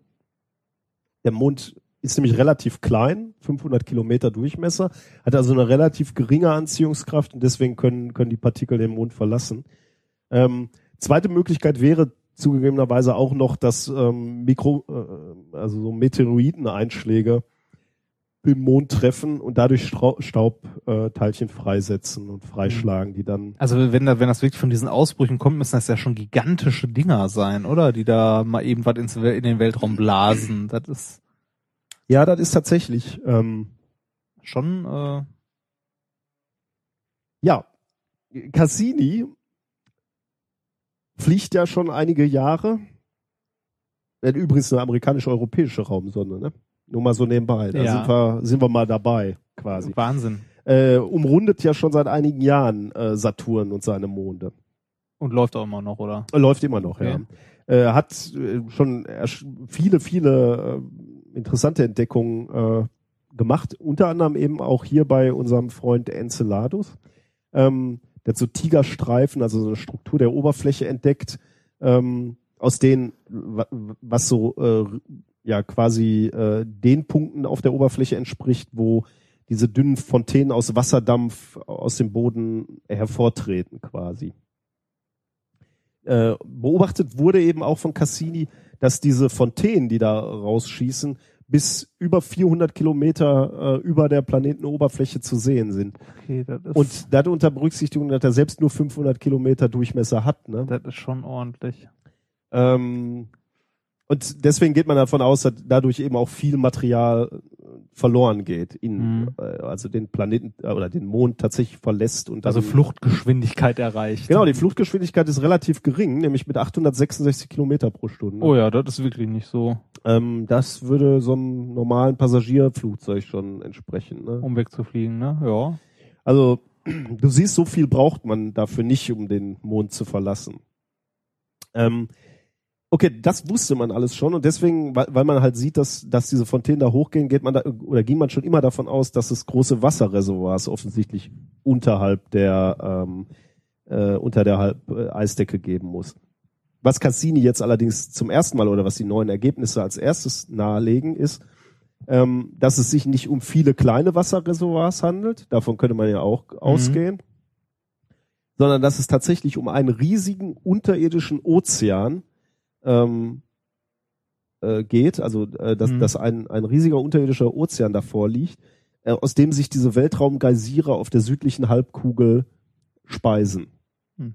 Das wurde jetzt veröffentlicht in Science. Wie kommt man da drauf? Science 4. April 2014. Ähm, The Gravity Field and Interior Structure of Enceladus. Ähm, ja, wie kommt man da drauf, ist natürlich genau die richtige Frage. Ähm, die Wissenschaftler haben Cassini jetzt einige Male in den letzten Jahren knapp über Enceladus Oberfläche fliegen lassen. Ähm, dabei haben sie das Schwerefeld des Mondes ausgemessen. Also Mhm. wie, wie stark ähm, der, die Gravitation über verschiedenen Punkten des Mondes ist. Ähm, was sie dabei gefunden haben, ist eine Anomalie, also eine ungewöhnliche äh, Veränderung in der Nähe eben des, des, des der südlich oder äh, an dieser südlichen Halbkugel. Ähm, und was sie, was sie errechnet haben aus diesen Daten ist, ähm, dass sich in der Tiefe dort äh, auf, auf dieser äh, auf der südlichen Halbkugel dicht, sich dichteres Material befinden muss. Und zwar genau sieben Prozent dichter als das Eis, was da drüber liegt. Und deswegen geht man davon aus, dass man dort flüssiges Wasser finden könnte. Ja. Du kannst wenigstens kommentieren, dass ich gerade einen Schluck trinke. Ja, es tut mir Anstatt leid, nur Ja und Ja, ich, ach, ich, ich bin, ich folge dir gespannt. Außerdem trinkst du andauernd ein Schlückchen. Soll ich das jedes Mal kommentieren? Ähm, also äh, die, diese Messungen, ne, die sind äh, extrem schwierig. Also äh, du musst dir vorstellen, wir haben da eine Sonde, die irgendwo beim Saturn rumfliegt. Ja. Das sind exakt, also de- der Mond selbst hat ja erstmal eine relativ schwache Gravitation. Mhm. Insbesondere wenn man berücksichtigt, dass daneben noch Saturn ist mit seiner massiven äh, Schwerkraft. Ähm, deswegen haben die Wissenschaftler halt dreimal Cassini relativ nah vorbeifliegen lassen am Eismond. Mhm. Und zwar ähm, näherten sie sich auf bis, bis auf 100 Kilometer an, Hm. Das ist schon, äh, um eben den, die, die also da könnte man ja schon durch so ein, durch so ein Vulkan Natürlich, ja, klar. durchhämmern. Also ne? wenn, wenn der, die, die werden da sicherlich auch Eispartikel abgekriegt haben. Hm. Ähm, ja, die, die drei Überflüge äh, passierten übrigens im Jahr 2010 und äh, oder bis 2012. Ähm, aber eben die Daten mussten halt erst ausgewertet werden und genau Also- das ist jetzt passiert. Astronomie habe ich ja schon häufiger gesagt. Ich bin immer wieder beeindruckt, was die rauslesen können aus einem Flackern von irgendwas oder äh, ähnlichem. Und das geht ja jetzt wieder in die gleiche Richtung. Ja. Also Also aus, aus dem Flackern, was wir da gemessen haben, also dem, äh, dem den Gravitationszug äh, quasi oder der Stärke des Gravitationsfelds, haben sie jetzt halt gesagt, okay, der, äh, der Ozean muss etliche Kilometer tief unter der Eisdecke sein, äh, 30 bis 40 Kilometer. Und der muss ähm, sich also relativ weit auch erstrecken, bis in die mittleren südlichen Breitengrade. Ähm, und sie schätzen die Größe auf, äh, auf eine Größe wie, wie die oberen Seen zwischen USA und Kanada. Äh, das ist nebenbei das zweitgrößte Binnengewässer der Erde, also keine, keine Kleinigkeit. hm. Ähm, und auf dem Grund von diesem Ozean vermuten sie dann den eigentlichen Gesteinskern des Mondes. Das Was schon- die Hoffnung natürlich wäre, ne? dass wenn, wenn, wenn du da unten irgendwelche äh, vulkanischen Aktivitäten hättest, ne? so, dass da irgendwo ein Bereich ist, wo halt flüssiges Wasser, wie wir es kennen und so also flüssiges Wasser ist da ja sowieso. ja, ja, so mit mit Leben Ja, und so. genau. Wenn er da, wenn er ja jetzt irgendwelche vulkanischen Aktivitäten hättest, dann könnte man natürlich drüber nachdenken, ob sich da komplexe chemische Prozesse abspielen, Ja. ähm, die dann im Endeffekt natürlich auch zu sowas führen würden. Ja, Ich kann es nur immer wieder sagen, wir müssen mal endlich da Sonden hinschicken, die sich da reinbohren. Ja, das, also es gibt so viele potenzielle Dinger, wo Leben im Raum, Weltraum sein könnte. Aber, Aber, das ist doch so was, das will man doch eigentlich mal ausprobieren. Oder? ja, wenn, wenn man da schon so lange so ein Ding liegen hat, ne, dann kann es doch auch nicht so schwer sein, da mal was hinzuballern, was danach guckt, oder? ja, da muss doch nur so eine heiße Kugel sein, die dann genau, einfach mal so so ein, so ein, so ein kleiner Klumpen Uran oder so. Wir haben doch noch Brennstäbe ohne Ende über, die da vor sich hin glühen, die Wobei- keiner braucht. Wobei dann wird's natürlich schon wieder so, dass man sagt, okay, man darf da auch nicht reinfallen äh, und dann alles verseuchen. Ne? Ähm, Mein Gott, also wobei, das ist natürlich auch eine interessante Frage. Ne? Ähm, wenn er jetzt ein nicht ganz keimfreies Raumschiff da reinplumpsen lässt, ja, das erstens misst er dann natürlich Käse, weil er dann deine eigenen, deine eigenen äh, Lebewesen, Lebewesen misst. Ja. Auf der anderen Seite Wir müssen würden wir dann, überleben bis dahin. wir würden dann ja neues Leben schaffen. Hm. So ein bisschen, ähm, wie hieß das nochmal früher? Konol, äh, Kolon, äh, was die Engländer ganz viel gemacht haben. Kolonien. Ach so, ja, genau. Ja. ähm, Hier und da eine Kolonie auf dem einen oder anderen Möhnchen. Ich weiß, Da, ja, da werden sie, da werden sich die Deutschen auf dem Mond noch umgucken auf der Rückseite. Das, Ja, das war das Thema, wieder mal ein Ozean. Ich äh, plädiere dafür, dass wir da endlich Sonden hinschicken, äh, um mal so einen Ozean auszu auszutesten. ich unterstütze das.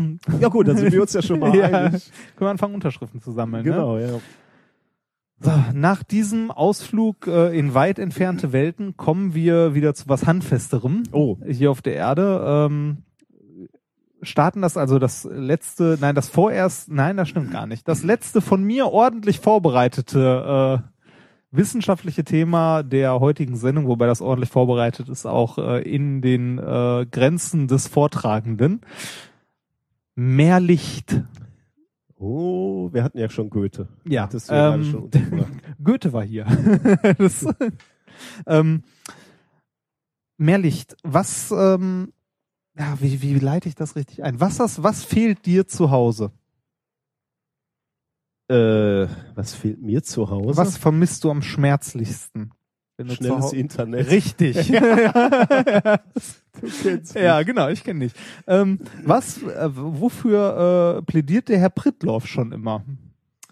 Ähm, der möchte flächendeckend in Deutschland Glasfaserkabel verlegen lassen. Sehr schöne Wann Idee. immer ein Loch gebuddelt wird, wird, schmeißt Glasfaser. Glasfasern rein. ja. Recht Hat er ja auch recht mit, genau. So, jetzt äh, kennst du ja Glasfaser auch gerne mal, also Glasfaser zeichnen sich ja dadurch aus, man packt links Licht rein und rechts kommt Licht wieder raus. Ähm, die zeichnen sich ja durch ein paar äh, kleine Gemeinheiten aus, die du auch aus dem Labor kennst. Ähm, was verträgt so ein Glasfaser überhaupt nicht? Knicken. Richtig. Oder kleine Krümmungsradi äh, Ja, stimmt, gehen ja. gar nicht. Äh, an dieser Stelle möchte ich äh, noch einmal in Erinnerung rufen, dass wir einen chinesischen Gastwissenschaftler hier hatten, dessen Na- oder Doktoranden, dessen Namen ich nicht nennen möchte, ähm, der uns beim Umzug äh, kurz zur Hand gegangen ist und das erste, was er tat, war das Spektrometer zu nehmen, den Lichtwellenleiter abzuschrauben, ihn um seine Hand zu wickeln, einen Knoten reinzumachen und ihn und ihn äh, in die Platz Kiste spart. zu packen. Genau. Damit hatten wir einen Lichtwellenleiter weniger. Der war danach nämlich für nichts mehr zu gebrauchen. Ähm, also halten wir mal fest, ähm, Glasfaser oder Lichtwellenleiter sind eine super Sache. Also ähm, man kann an einer Seite Licht reinhämmern, an der anderen Seite kommt Licht wieder raus. Was sie nicht vertragen, sind Knicke. Jetzt kommen wir zu der alles entscheidenden Frage, warum funktioniert sowas überhaupt? Warum kann ich in so einen Lichtwellenleiter links Licht reinpacken und es kommt rechts wieder raus? Ist im Grunde ist das ja nur ein Glasstab, ein dünner. Ja, es klappt, weil du Reflexion am, am Rand hast. Ne? Also das, kann, das Licht kann halt nicht raus, quasi aus diesem Genau, genau, das ist der Punkt. Also ähm, es, das lernt man, glaube ich, auch noch grob in der Schule. Äh, Brechungsgesetze, zumindest im Groben, irgendwie von optisch dicht in optisch dünn, wann wird wo was zum Lot hin oder weggebrochen. Äh, das Snellsche Brechungsgesetz. Ähm, also ich habe das sogar noch in der Schule gehabt. Und äh, da, wenn man sich das Gesetz anguckt, sieht man, dass ab einem gewissen Einfallswinkel zum Lot Totalreflexion auftaucht. Also ab einem kritischen Winkel. Ähm, der, also, naja, Moment, ab einem kritischen Winkel, wenn man vom optisch, jetzt muss ich mal kurz gucken, von optisch dichten ins optisch dünne Material geht, dann taucht ab einem gewissen Winkel Totalreflexion auf. Hm.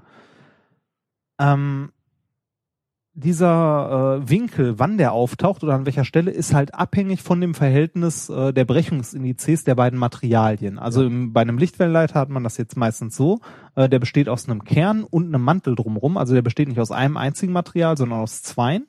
Ähm, und dann kommt es auch noch immer drauf an, was für eine Art von Lichtwellenleiter es ist, aber so ein Standard-Multimode-Ding, wo man mehrere Wellenlängen durchjagen kann, ähm, besteht immer aus einem Kern, der einen gewissen Brechungsindex hat und einem Mantel mit einem größeren Brechungsindex, also mit einem dichteren Material, einem optisch dichteren. Dadurch ähm, entsteht ein gewisser Einlasskegel Mhm. unter dem Winkel, äh, wo halt noch Licht in den Lichtwellenleiter reingekoppelt werden kann Ah, und ja. Totalreflexion auftaucht. Das wird auch beschrieben durch die numerische Apertur. Hm. Da hast du, kannst dich bestimmt auch noch aus dem Praktikum grob dran erinnern, mal gehört zu haben. Ja, ich habe sogar noch Optik äh, als, als Vertiefungsfach gehabt. Oh, echt? Mhm. Oh, dann erklär mal, wie. nee, ähm, also man, also Das da- würde jetzt zu weit das würde führen. zu weit gehen, ne? genau. Also ähm, halten wir fest, äh, Lichtwellenleiter äh, lassen Licht immer in einem gewissen Winkel noch rein, je nachdem wie ähm, wie halt die äh, Komposition der verschiedenen Materialien ist.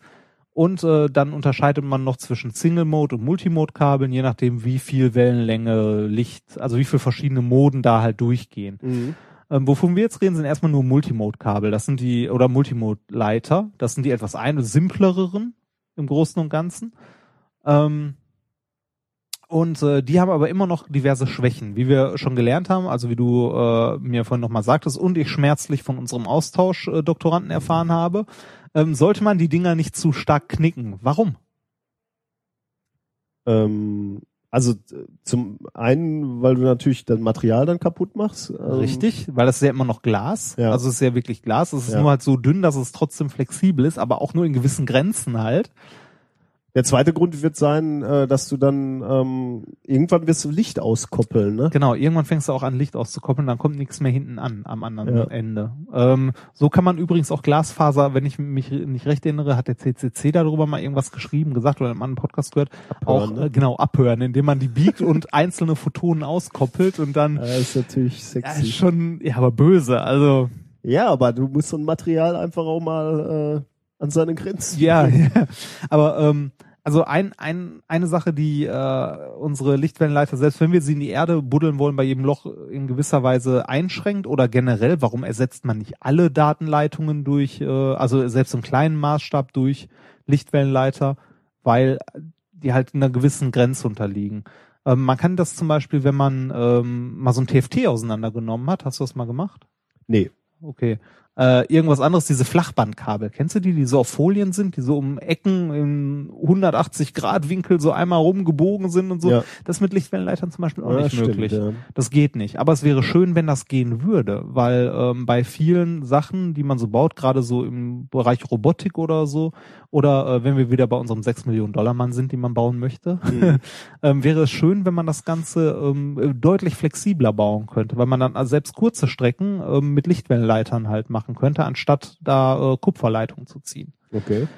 Oder wenn das dehnbar wäre, solche Leiter. Also dann, dass man die richtig schön flexibel verbauen kann. Also der größte Nachteil meiner Meinung nach bis jetzt immer noch an Lichtwellenleitern, die sind schnell und so weiter, aber die sind halt unflexibel wie sonst was. Also jetzt nicht starr, aber so gerade bei Ja. kleinen Krümmungen. Ja. Und äh, genau das haben sich auch die äh, Forscher an der Universität in Gent gedacht und zwar äh, ihres Namens äh, äh, Jeru, ich kriege nicht hin. Äh, das sind aber auch Namen, ne? Ähm, äh, es ist keinerlei Urteil. Äh, ich versuche mal Jerio, na Moment, Jeroen Missin und Sandep. Der heißt wirklich Sandep. Oder Sandip vielleicht. Äh, Kalatimekat. Ich kann nicht mal annähernd bei deiner Aussprache erahnen, ich weiß das. aus welchem Kulturkreis die Ihr kommt. liest das mal. Kannst du das? Da. Ja, okay. Das, Ja, ja. das ist ein Inder. Ne? ja, wahrscheinlich. Und andere. Ah. also noch mehrere. ähm, also auf jeden Fall, die arbeiten an der Universität in Gent. Und die haben sich genau dazu Gedanken gemacht und haben ähm, Lichtwellenleiter entwickelt, äh, zugegebenermaßen noch relativ kurze, äh, sechs Zentimeter lang, erstmal aus äh, Kunststoffen, Hm. also nicht aus Glas direkt, sondern aus äh, PDMS, das ist Polydimethylsiloxan. Aha.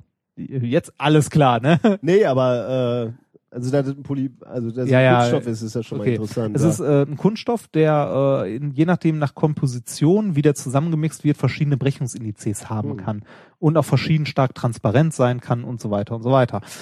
Davon haben die verschiedene äh, verschiedene Scha also verschiedene Rezepturen zusammengemixt und haben daraus ähm, Lichtwellenleiter gemacht. Und zwar wollten die Lichtwellenleiter machen, die ähm, kleine Krümmungsradii zulassen und eventuell sogar noch dehnbar sind. Die Idee hinter der ganzen Sache ähm, ist die, die man schon bei ähm, Schaltungen hatte. Also man hat ja schon vor Jahren angefangen, dass man versucht, Schaltungen nicht mehr auf Platinen zu machen, sondern flexibel wie mit diesen Flachbandkabeln. Und da gibt's verschiedene Ansätze. Ähm, Ansatz Nummer eins, man nimmt einen dehnbaren Kunststoff als Trägermaterial und macht jetzt im elektrischen Falle Beispiel die äh, Leiter darauf ähm, aus äh, Kupfer Mhm. macht die so spiralförmig da rein zum Ja, Beispiel, dass mhm. sie so ein bisschen dehnbar sind. Ähm, also so federförmig. Oder man versucht direkt Material zu nehmen, was leitet und dehnbar ist. Mhm. Das bei, bei Stromleitern kann man sich das, finde ich, noch ganz gut vorstellen. Bei optischen Leitern wird das schon enger. Ja. Zumindest eine Federstruktur zu machen, die optisch leitend ist, da wird's nicht so, ne? Oder Zickzack oder so, wird halt nicht, ist nicht so leicht. Daher haben die diesen zweiten Ansatz verfolgt, dehnbare Leiter zu nehmen. Also wir sind jetzt wieder bei optischen, Mhm. das heißt, die haben PDMS genommen, verschiedene Sachen zusammengemixt, geradlinige äh, optische Waveguides gemacht, äh, die auch wieder die Bedingungen für Totalreflexion erfüllen, also außen äh, dünnerer, äh, also optisch ähm, dich, nee, dünneres Material als drin, oder? Warte mal, Moment. Äh, jupp. Nee, andersrum. Ist auch Latte. Ähm, auf jeden Fall eins dünner als das andere, das so zusammengemixt, gerade Leiter gemacht und ähm, haben es geschafft, ähm, Waveguides zu produzieren, die sechs Zentimeter lang sind, einen Durchmesser von 50 mal 50 Mikrometer haben und ähm, haben dafür ausschließlich kommerziell erhältliche PDMS-Typen verwendet, also nichts großartig äh, Schweres zusammengemixt und haben es geschafft, damit eine, ähm, einen Lichtwellenleiter zu bauen, beziehungsweise immer so mehrere in einem, also in einer Charge, äh, die eine numerische Apertur von 0,69 haben. Sagt einem jetzt nicht viel. Das man nicht, ne? Je größer, desto mehr Licht kommt rein. Okay. Also so groß der Winkel. Ähm, normale Standard-Multimode-Leiter haben sonst 0,2 bis 0,3 Das als ist schon numerische. Apertur. Nee, äh, heißt ja nicht unbedingt besser. Das heißt, da geht mehr rein, auch mehr Müll, auch Ah, eventuell okay. Sachen, die man nicht haben will und so. Äh, wogegen so ein Single-Mode äh, zum Beispiel eine numerische Apertur von 0,1 hat. Hm. So, ähm, eine interessante Frage ist jetzt, wie haben die diese Lichtwellenleiter erzeugt? Das ist im Grunde relativ, also relativ simpel. Die haben lithografisch eine Schablone gemacht auf äh, Silizium mit äh, so Kanälen, haben die dann mit, äh, mit dem äh, Shell-Material, also mit dem äußeren Material, mit dem PDMS befüllt und glatt gestrichen. Ähm, und äh, da dann das andere, also das, äh, die, den Kern quasi rein danach drauf gestrichen und das Ganze dann äh, zusammen, also mit einer anderen Variante, wo sie das nochmal gemacht haben, zusammengeklappt. Also so Sandwich-mäßig. Und dann kommt das super, also dann hat man ja äh, schöne gerade Lichtwellenleiter, aber die Enden sind halt noch so verschmiert und die muss man jetzt ordentlich äh, ja sauber halt äh, so machen, dass man da Licht einkoppeln kann. Die müssen halt ähm, sauber geschnitten sein. Und dazu ein Zitat aus dem Paper. To interface the waveguides and create end faces, a precise cut was made perpendicular um, to the waveguides using a thin razor blade. Das ist auch schön, ne? Man kann auch, wir haben es mit dem Rasiermesser abgeschnitten, mal ein bisschen schöner ausdrücken, oder? Ja. Ja. äh, so viel zur wissenschaftlichen Methode. Klapper- ne? Ja, Klapper. genau. Okay, damit ähm, damit die jetzt ähm, diese Waveguides testen können, also auch durch Verbiegen und so weiter, haben die gesagt, okay, wir müssen irgendwie Licht einkoppeln und Licht wieder rauskriegen und das möglichst mess, also ordentlich messen können. Das Problem ist, wenn du jetzt an so einem Ding rumbiegst und da links eine LED davor haust und rechts eine Fotodiode, äh, wird das relativ schwer, das immer gleich zu halten, weil schon geringe Abweichungen Ja. dazu führen, dass du Mist misst. Ne? Deshalb haben die ähm, in die Waveguides, also bei, während die das mit diesem Kunststoff gemacht haben, haben die äh, versucht dabei ähm, eine Lichtquelle, also eine Diode mit, ich glaube 850 äh, Nanometer Wellenlänge war es, und eine Fotodiode zu integrieren. Hm. Also während dieses Prozesses mit da dran zu machen. Wie das genau gemacht wurde, steht auch noch mal in dem Paper drin. Ähm, die haben halt äh, da teilweise auch noch so kleine bedampfte Spiegel reingesetzt und so weiter. Auf jeden Fall haben die nachher ein Device gehabt, das eine 6 Zentimeter, äh, einen 6 Zentimeter Lichtwellenleiter hatte mit einer Lichtquelle an einer Seite fest dran und einer Fotodiode an der anderen Seite. Und dann haben die angefangen, ähm, diese flexiblen Leiter zu untersuchen. Und zwar haben die geguckt, wie ähm, wirkt sich das Biegen dieser Leiter, weil die sind ja flexibel, die sind aus Kunststoff, wie biegt sie, äh, wie ähm, wirkt sich das auf den Fotostrom aus, Ja. den die hinten messen? Und die haben das ähm, so gemacht, dass die eine Seite festgehalten haben von diesem Lichtwellen- Lichtwellenleiter und den anderen mit einem Schrittmotor hochgebogen. Ja. Also bei, unter verschiedenen Winkeln. Winkel, ja. Genau. Und äh, die haben das Ganze bei mehreren Winkeln gemacht und haben Krümmungsradii von 11 Millimeter, also Radius der Krümmung, bis 4 Millimeter Okay. Ähm, gemessen und haben, äh, oder nee, sogar noch ein bisschen kleiner gemessen und haben äh, gesehen, dass bis zu äh, 4 Millimetern Krümmungsradius quasi keine Dämpfung da ist, keine zusätzliche. Und warum ist das Material jetzt in dem äh, überlegen? Also ja, weil nichts auskoppelt, verstehe ich schon. Genau. Aber wa warum wa wo war der physikalische Grund dafür im Gegensatz zum Glas? Äh, Weil es ein Kunststoff ist. Also weil, weil die optischen Eigenschaften einfach. Also da das nicht leichter bricht, kann ich verstehen. Das Ja, genau, Kunststoff. das Zeug ist flexibel. aber äh, das Auskoppeln. Okay, das Auskoppeln, ja, das wird irgendwann genauso ein Problem.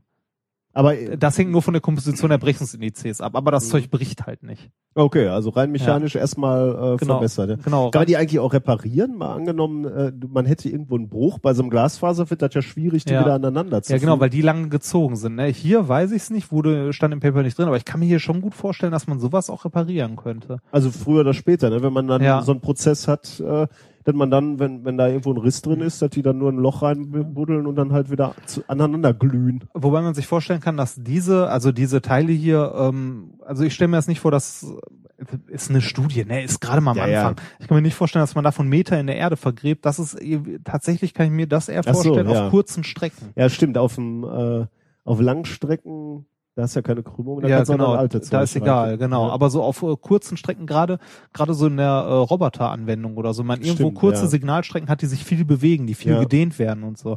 Da stelle ich mir das interessant vor. Apropos Dehnung, das haben sie auch noch getestet. Die haben das Ganze eingespannt beziehungsweise aufgeklebt auf zwei Blöcke, die sie dann auseinandergezogen haben. Und äh, haben mal geguckt, wie sich äh, die Dehnung auswirkt auf das, was halt noch an Licht rankommt. Zum Beispiel Lichtwellenleiter kannst du überhaupt nicht dehnen. ja, der bricht. Genau, der macht einfach nur Knack und das war's. Und äh, die haben äh, die Dinger jetzt gedehnt bis zu 30 Prozent. Boah, das ist Über natürlich ihren, Hammer, ja. ja. das ist nicht schlecht, ne? Äh, 30 Prozent und das haben die noch ausgehalten, ohne dass wirklich viel äh, irgendwie an ein, also an Dämpfung da war oder an äh, Lichteinbußen Mhm. da war. Ähm, und dann haben die das Ganze auch noch auf Belastung getestet, also auf, auf Dauer, auf Alterung sozusagen und haben äh, Dehnungen mit 10% zusätzlicher Ausdehnung gemacht, aber mit 80.000 Zyklen. Also 80.000 Mal gedehnt und Ja. wieder um 10% und wieder losgelassen.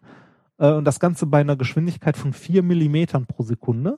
Hui, ja. Das ist schon Ja. ordentlich. Also da kann man sich wirklich so in Robotertechnik so in der Ecke Ja. irgendwo kurze Datenwege und ähm, haben dann gemerkt, dass äh, da nach 80.000 Zyklen quasi kein Alterungsprozess, also kaum was zu sehen war. Es hat immer noch genauso gut funktioniert wie am Anfang.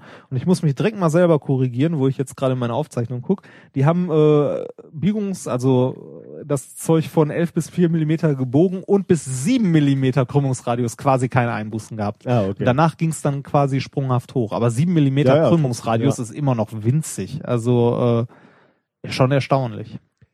Ja, die neue Generation Lichtwellenleiter, ne? Genau, zumindest, zumindest für, für- für kurze Strecken. Also und gerade so im Bereich Robotik oder, weiß nicht, von einem Prozessor zum nächsten. Also Ja, so im kleinen, aber gerade da, wo sich viel bewegt, da kann man sich vorstellen, dass da, dass es da interessant wird.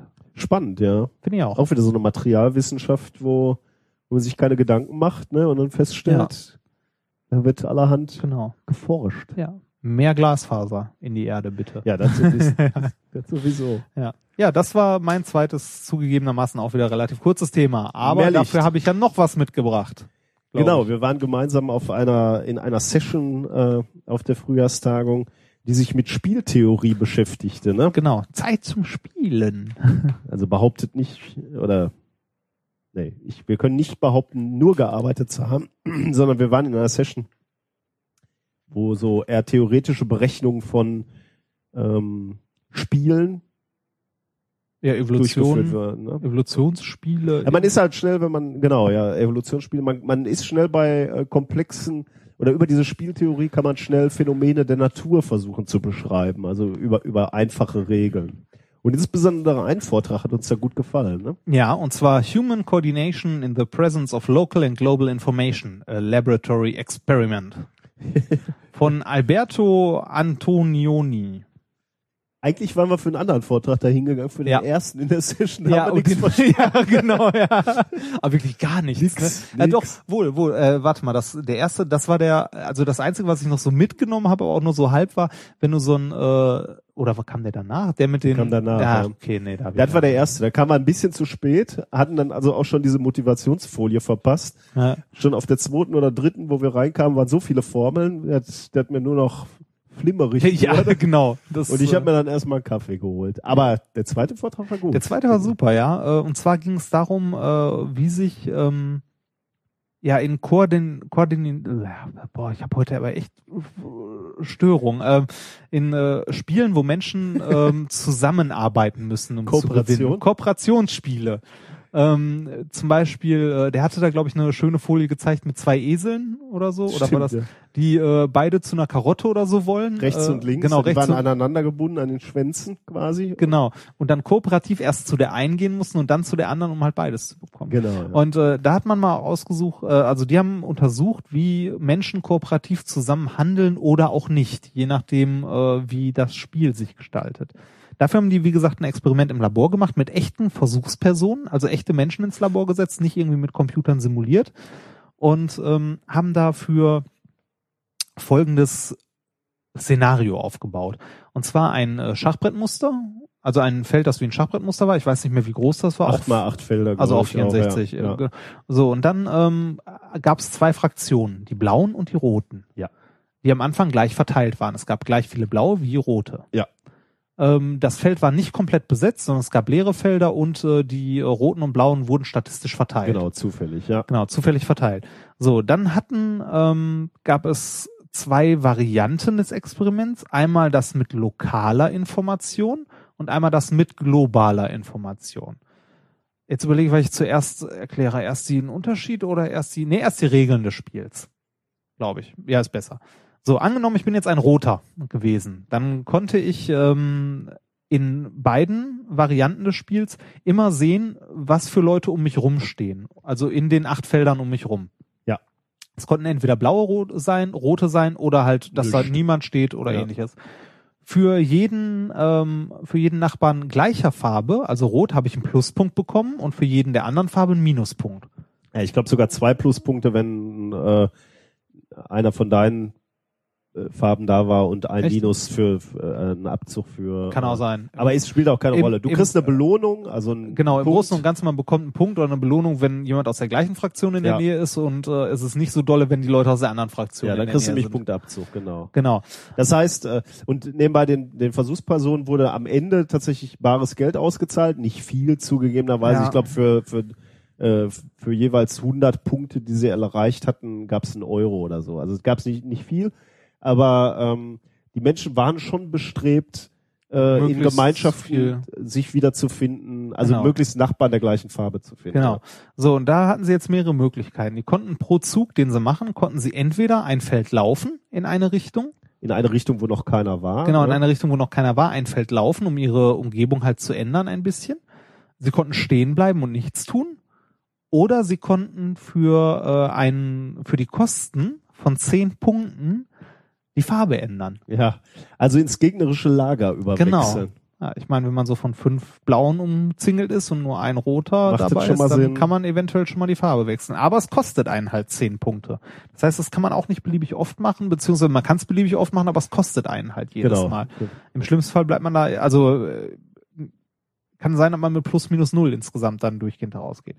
So, und jetzt gab es diese zwei verschiedenen Szenarien von diesem Experiment. Und zwar einmal, wie gesagt, globale Information und lokale Information. Lokale Information bestand darin, dass die Probanden, also die einzelnen Spieler, immer nur wirklich wussten, was um sie herum passiert. Also, also immer nur die acht Leute um sich herum gesehen haben und keinerlei zusätzliche Informationen hatten. Die globale Information, also das Experiment danach oder davor mit der globalen Information, da hatten die auch diese Information, wer um sie herum steht, hatten aber noch die Zusatzinformation, wie das Verhältnis von Rot und Blau auf dem Gesamtfeld ist. Ah, also du sie, wusstest also, ob du in der Minderheit bist. genau, oder, ob du zufällig gerade in der äh, Mehrheit Ja. bist. Und am Anfang ist halt 50-50, aber man kann sich ja stell, vorstellen, dass sich das ändert. Und da sind interessante Sachen bei rausgekommen, als die, die Menschen das haben spielen lassen. Und zwar ähm, hat sich herausgestellt, bei dieser lokalen Information, wo man immer nur die Menschen um sich herum sieht, haben sich Cluster gebildet. Also da, wo viele, also wo zufällig, also durch, äh, durch Zufall mehrere rote zusammenkamen und einzelne blaue zum Beispiel dazu, haben die zu rot gewechselt und andersrum genauso. Und äh, die Menschen oder beziehungsweise die Personen, die dann einmal in diesem Cluster waren, sind halt auch da geblieben. Also Ja. das kann man sich ja vorstellen, weil es ist ja gut, wenn viele gleiche um einen rum Ja. sind, dann bleibt man in diesem Cluster. Und ähm, bei diesen lokalen Informationen ist es dazu gekommen, dass sich äh, stabile Cluster gebildet haben, sowohl rot als auch blau, und die auch stabil geblieben sind, weil Mhm. sich die Leute danach nicht mehr viel bewegt haben. Ja. Und, da- und vor allem auch nicht gewechselt haben. Genau, ja. und vor allem auch da Ja. natürlich nicht gewechselt haben. Zumindest so im Großen und Ganzen. Ein Vereinzelte, die da immer noch rumrennen, gibt's ja auch immer. Ganz anders sieht das Ganze bei der globalen Information aus. Da bilden sich auch Cluster zunächst, aber ähm, früher oder später gewinnt. Also was heißt gewinnt? Äh, eine, eine Spezies wird ausgerottet sozusagen, äh, wenn man das so hart sagen möchte. Weil äh, man kann sich ja auch vorstellen, es, es bilden sich äh, statistisch durch Zufall irgendwo mal eine Mehrheit und wenn es einen kritischen Wert äh, überschritten Ja. hat, dann weiß man halt, okay, ah, verdammt. Sieht nicht gut aus für 70, die Roten. Genau, 70 bis 80 Prozent sind blau. Vielleicht sollte ich doch mal zu blau wechseln, dann ist die Wahrscheinlichkeit höher, dass ich äh, So ein bisschen wie auf, an der Börse. Ne? Wenn Ja. alle auf einmal verkaufen, dann Ja, genau. verkauft man mit. Genau. Und da hat er auch ein paar interessante Messergebnisse gezeigt, so Filme, wo, wo man gesehen hat, wie, wie sich langsam die Farben änderten. Und bei einem Film, das fand ich sehr lustig, waren alle blau, nur ein einziger. Also das war auch so eine globale Geschichte. Ein einziger war rot. Er wusste, alle anderen sind blau, aber er blieb bei rot. Und dann meinte der Vortragende auch, ja, ein Spaßvogel hat man immer dabei. Oder, oder der hat gesagt, oder er hat die Spielregeln. ja, nicht genau, oder er hat verstanden. Spielregeln nicht verstanden. Genau, eins von beiden. Fand ich auch sehr schön. Aber es ist schon interessant, wie, wie sich das, also wie sich das ändert. Jetzt könnte man fragen, okay, wofür zur Hölle, warum ist das, warum verbrennen die meine Steuergelder? Wobei, das war in Spanien, ähm, da wird, naja, wurde nicht von hier verbrannt, das Steuergeld. ja, wer weiß, ne? ja, wer weiß. Na, egal, aber äh, es ist äh, tatsächlich keine Steuergeldverschwendung, sondern es ist äh, tatsächlich interessant, was zum Verhalten von Menschen zu lernen, wie sie, äh, also über das Verhalten von Menschen zu lernen, wie sie in Kooperativen äh, funktionieren. Du hast gerade schon ein interessantes Beispiel gesagt, wo das interessant wird, die Börse. Mhm. Wann, also wann hat man so einen kritischen Punkt zum Beispiel erreicht, dass Leute mit auf sowas aufspringen? Und äh, wann, wann, also das ist ja, da geht's um Geld, ne? Ja. Also um massig Geld. Aber das ist ein äh, relativ, also es gibt noch naheliegendere Beispiele, weil wenn wenn Leute da ähm, jetzt wechseln, dann zahlen sie ja im Grunde nichts dafür. Also sie gehen ein Risiko ein, aber sie haben keinen direkten Verlust beziehungsweise keinen direkten Nachteil. Ein Beispiel, das er noch gesagt hat in seinem Vortrag, worauf sich das anwenden lässt, ist ähm, Sprache. Also wann, wann sich, ähm, wann Leute sich dazu entscheiden, irgendwo anders hinzugehen und äh, halt auch investieren, um eine andere Sprache zu lernen, zum Beispiel. Also nicht, nicht der Sprache willen, sondern sagen wir mal, okay, ich will in einem neuen Land ja, ja, anfangen, genau. Ne? Äh, Du Also, möchtest in einem neuen Land arbeiten oder ähnliches. das ist ein sehr, sehr schönes Beispiel eigentlich, weil du, du verlässt der, die bekannte Umgebung quasi, Ja. ne, wechselst auf die andere Farbe, ähm, musst dafür investieren, äh, musst erstmal Ja. irgendwas in Kauf nehmen, weil du dir erhoffst, dass äh, in dem anderen Land, ähm, also in der anderen Farbe, du Vorteile für das Spiel, Ja. Schrägstrich für dein Leben hast. Ja, genau. Ähm, Aber du musst was investieren. Genau. Halt, ne? wie, wie mobil sind Menschen? Wie Ja. gerne wechseln Menschen äh, ihr, aus ihrer Community raus? Äh, Und die Frage- wie, wie hoch dürfen die Kosten noch sein, damit äh, Menschen das machen? Wie hoch muss die Belohnung sein? Und die Frage, wer gewinnt? Der Rote? genau. Äh, oder der gewinnt Blaue. überhaupt jemand? Ja, ne? genau, Also oder gewinnt da, überhaupt jemand? Da ist auch die Frage. ja, also ja. wie, äh, also würde, wenn man so ein System laufen lässt, würden alle Leute in ein Land wechseln, wenn Ja, genau. gehen würde. Ich meine, die, die Frage, die Frage ist, äh, welch, welches System setzt sich durch? Das ist heute wieder so aktuell wie in den 80ern, ne? Also, Ja. wie, und wir sind wieder bei der gleichen Frage. Die Roten oder, Oder die die, Blauen? Blauen? Genau. Ja. Wenn es nur so einfach wäre. Ja, das stimmt, wenn es nur so einfach wäre. Ja, so viel äh, zu dem Talk. Äh, wie gesagt, ich habe leider kein Paper dazu gefunden. Ja, aber ein toll, und, äh, und nur ein Abstract noch zu dem, also in dem Abstract stand nicht viel drin. Das ist jetzt das, was ich noch so aus meiner Erinnerung äh, rekonstruieren konnte. Aber da sieht man mal wieder, wie Geschichte. vielfältig äh, die Aufgaben eines Physikers aussehen. Ja, und, ne? und wie vielfältig diese DPG-Tagung ist. Also Genau, was man ja. da alles so hören kann. muss also, auf sowas hätte ich ja auch Lust, ne? Da so ein bisschen Sp Ja, finde ich auch super. Spieltheorie. Aber das, das ja eher so, also das ja, da wildert die Physik ja schon so ein bisschen. Das ist ja eigentlich eher Mathematik. ja, das ne? stimmt, ja. Aber die, die Grenzen sind ja fließend. Stimmt, zum Glück, ja. Ja. Aber interessant auf jeden Fall. Ja, das war dann äh, das äh, letzte wirklich wissenschaftliche Thema für heute. Weil du noch ein lustiges Video hier Ja, mitgebracht ich ich hast. habe noch ne? ein lustiges Video mitgebracht, aber wollen wir vor, also ja, haben wir noch, wo, wo geht's denn da weiter? Du hast gesagt, Schon uns haben wir was, ge ja doch. Ja, ich habe dir noch ein lustiges Video mitgebracht und zwar äh, aus einer Videoreihe, ja. die ich sehr schätze. Da kommt auch immer wieder mal ein neues. Ich, ich hoffe, ich hoffe, dass äh, also dass du es noch nicht kennst. Ähm, das heißt True Facts About. Und was wir uns heute angucken, ist das auch das erste, was ich davon gesehen habe. True Facts About the Owl. Die Eule. Genau. Äh, ist das hier hochwissenschaftlich? Du weißt, unsere Show ist hochwissenschaftlich Ja. und Überhaupt nicht. das ist ungefähr so wie das Video zu den zu den Spinnen, das du mir mal mitgebracht Was? hast. Mit den die Drogen genommen haben? ja, ja, genau. ja, das war doch wirklich wissenschaftlich. Ja, ja, natürlich, aber Ach, hochwissenschaftlich. das wissen, ja, ich ja, erinnere mich. Halt, ja, es, es geht so in die gleiche Richtung und es gibt das hier mittlerweile, sch- also es kommt immer zu Tieren, es gibt jetzt zu diversen Tieren. Äh, das war wie gesagt das erste, was ich gesehen habe. Noch äh, empfehlen kann ich äh, True Facts About the Sea Pig. Das ist auch sehr schön. Können wir hier mal reingucken? Ja, da, oder? das kannst du gerne mal starten und dann äh, hören wir uns das an und ihr, äh, ja, ihr hört's, wir sehen's auch noch. Guckt euch das an. owls are called owlets, and they look like a cotton ball that grew a face and legs. Owlets are born without flight feathers, and because they are vulnerable, they camouflage themselves as muppets.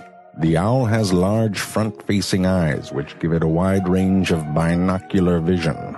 Its eyes are nearly immobile in their sockets, and therefore it must swivel its head around its neck to see. Some owls bob their heads up and down in order to maximize their depth perception. Mein Gott. Try it right now. Focus on Das ist ja noch richtig. and bob your head Nee, das ist up noch and down. richtig. Das wird jetzt gleich That's weniger right. richtig. Keep bobbing your head. It doesn't really work for humans, but you do look like an oh. idiot. As the owl grows older, it develops its flying feathers, and oh my, that's cute. He's like a little baby. he likes being pet. It's really the eyes, isn't it? It's adorable. Oh, look, this one's playing with his friend. Wait, what are you doing to that bird? Crap, you're not playing with. Don't try to hide it. I already saw it. Despite its cuddly appearance, beneath those fluffy feathers, the owl is what we call a bird of prey because it eats prey. Just as the owls call us apes of the hamburger. we eat hamburgers. The owl is a specialized hunting machine. Its talons are zygodactyl, two in front, two in back, and their grip is the strongest of the raptors. 500 pounds per square inch, eight times stronger than the human. Just for the record, this is why we wear a glove. They crush their victims, then tear off little strips before swallowing Ja. them whole, Ist, digesting äh, ist them länger- ist- out the bones Er geht insgesamt äh, Vier Minuten. Vier Minuten. Hören wir jetzt nicht ganz, Nee, ist aber, aber sehr, sehr sehenswert. Also jegliche Folge davon ist sehr sehenswert. da werde ich mir mal das ein oder andere Ich bitte darum. mehr angucken. So, Haben wir auch noch was über die Eule gelernt? ja, aber hallo. Das hatten wir. Ich bin da übrigens drauf gestoßen, als wir schon mal das Thema Eule hatten und die äh, hier, das hatten wir ja, glaube ich, schon mal, dass die so mit ihrer Kopfbewegung wirklich ihr Sichtfeld äh, vergrößern oder besser sehen können. Hatten wir das oder, schon mal? Ja, das hatten wir schon mal. Hm. Äh, Und in dem Zusammenhang bin ich da mal drauf gestoßen, aber da war es mir zu albern und mittlerweile bin ich mit dem Niveau so weit unten, dass es mir vollkommen egal ist. Meinst du, es geht bergab mit dieser Show? Ach was, nein. Bergauf, immer nur bergauf. Geht immer nur bergauf. Ja. Haben wir denn heute was gelernt? Ach, immer diese Fragen. Ähm, ich habe gelernt, dass äh, ich das falsche Guinness gekauft habe. Richtig, wir haben gelernt, dass eigentlich ein Guinness Stickstoff ist, aber das, was Richtig. du gekauft hast, leider nicht. ja. Aber wenn ihr das nächste Mal Versagt. Guinness trinkt, ähm, achtet da mal bitte drauf, wenn ihr diese feine Perlage seht. Ich habe gelernt, dass wenn ich im Sommer Mückenstiche vermeiden möchte, ich am besten einen gestreiften Morpheus-Suit anziehe.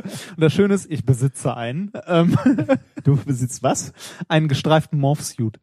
Morph-Suit? Ja, diese Ganzkörperanzüge. Warum um alles in der Welt? Doppler-Effekt an Halloween. Du bist wirklich als Doppler. Ja, bin ich. Ich habe ich hab auch noch einen mit Schachbrettmuster. Sind super, die Dinger.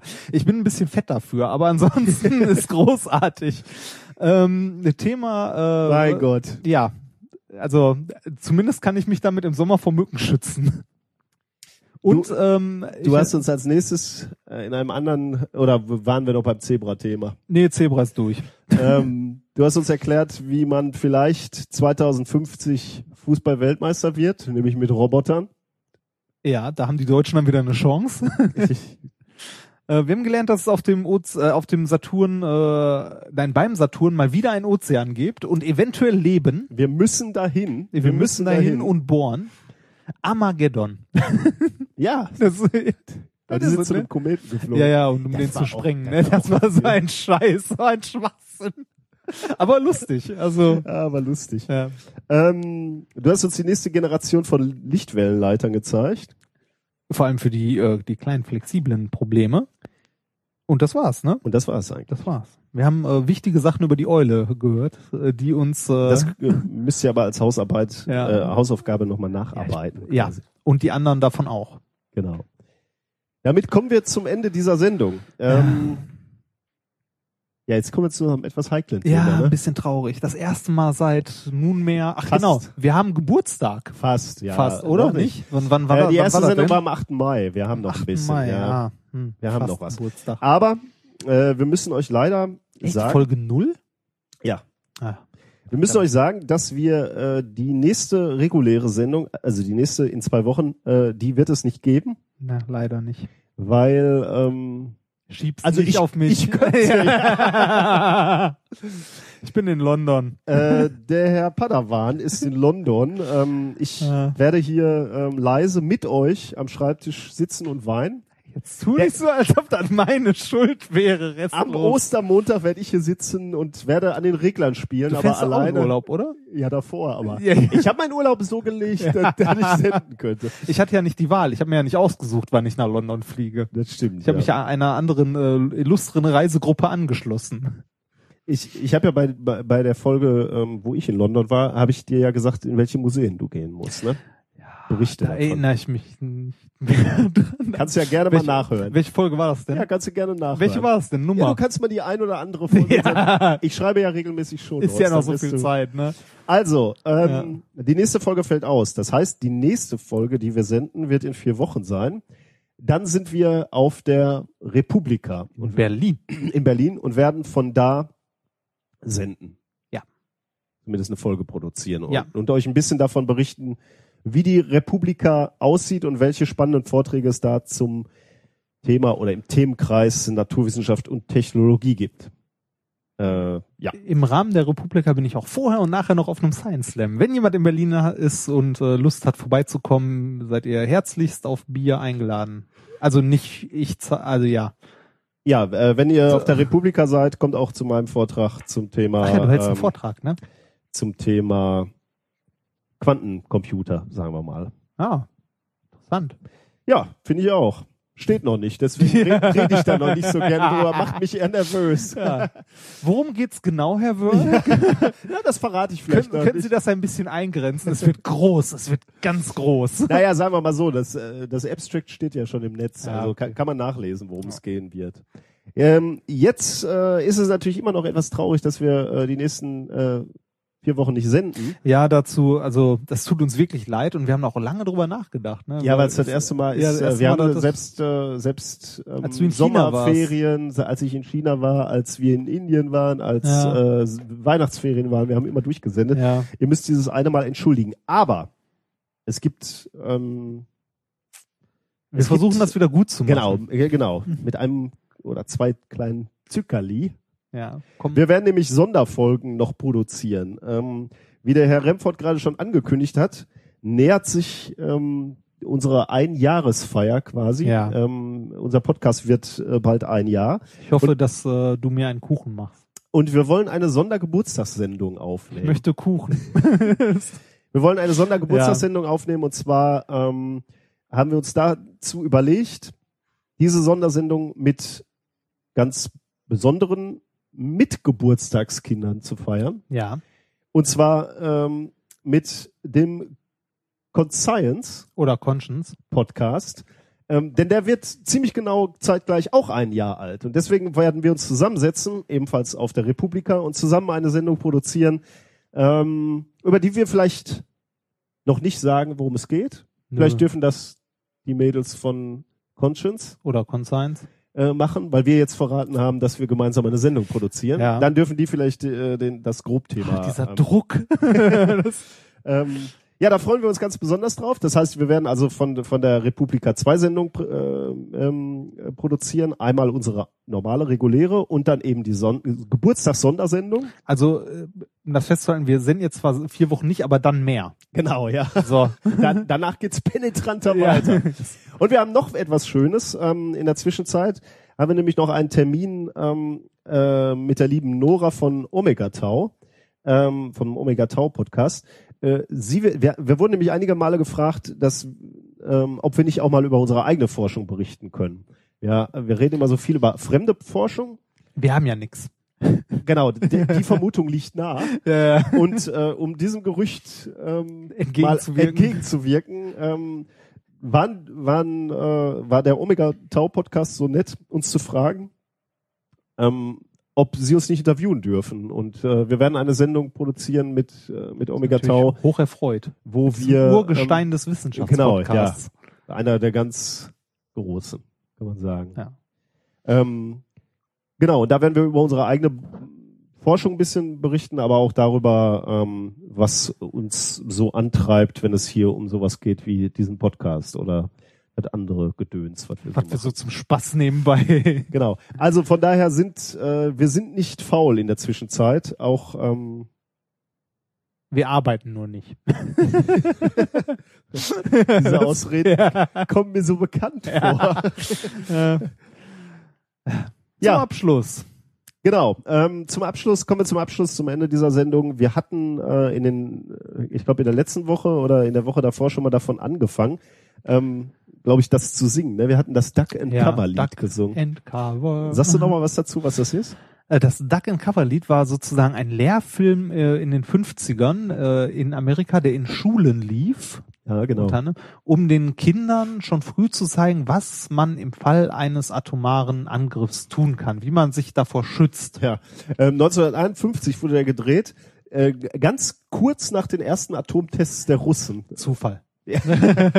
Und ähm, das Spannende an diesem äh, Video ist tatsächlich, ähm, oder an dem Film, äh, das ist ein ganzer Film, der geht zehn Minuten. Echt ähm, so lang? Den zeigen wir aber gleich nicht. Wir, wir zeigen nur den Song und blenden dann äh, irgendwann aus. Wenn ihr Lust habt, könnt ihr euch mal den ganzen äh, Film angucken. Äh, das Spannende daran ist wirklich, dass ähm, da die, äh, halt die, die Vorstellung verkauft wird, dass der, äh, dass diese atomare Bedrohung äh, derlei ist, dass jederzeit überall in den Vereinigten Staaten eine Bombe hochgeht Ja. und du musst dich halt schnell unterm Tisch verstecken, Ja, Duck, and cover, Ja. abdecken, ducken und abdecken, äh, dann kann dir nicht mehr so viel passieren. Ja, das Und der Hauptdarsteller ist äh, Bert the, Turtle. Oh, Bird. Bert die Schildkröte. Die duckt sich halt immer. Passt ja auch, ne? Ja. Duck and Cover. Ja, Gut. Dann verabschiede ich mich an dieser Stelle. Darf man an so einer Stelle sagen, wir werden euch vermissen? Ah, so ein bisschen, ne? Vier Wochen ist schon Ist schon hart. lang, ne? Wahrscheinlich Aber ich bin viel unterwegs in der Zeit und daher vermisst also der Herr. Remford euch nicht. Ich werde euch vermissen. In diesem Sinne. Macht's gut. Tschüss. Diddle-dum-dum, diddle-dum-dum. There was a turtle by the name of Bert, and Bert the turtle was very alert. When danger threatened him, he never got hurt. He knew just what to do. He ducked and covered, ducked and covered. He did what we all must learn to do. You And you, and you and you.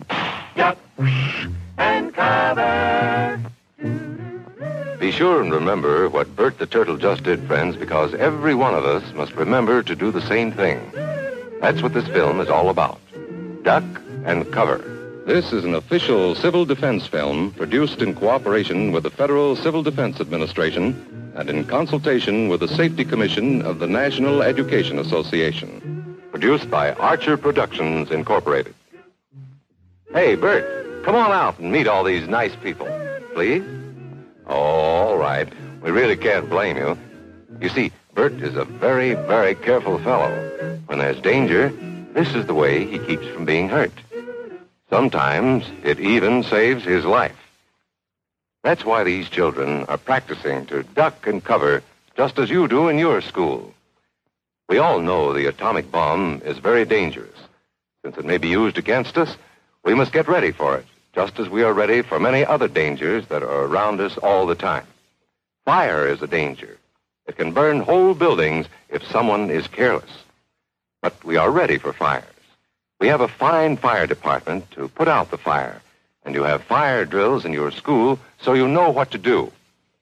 Automobiles can be dangerous too. They sometimes cause bad accidents, but we are ready. We have safety.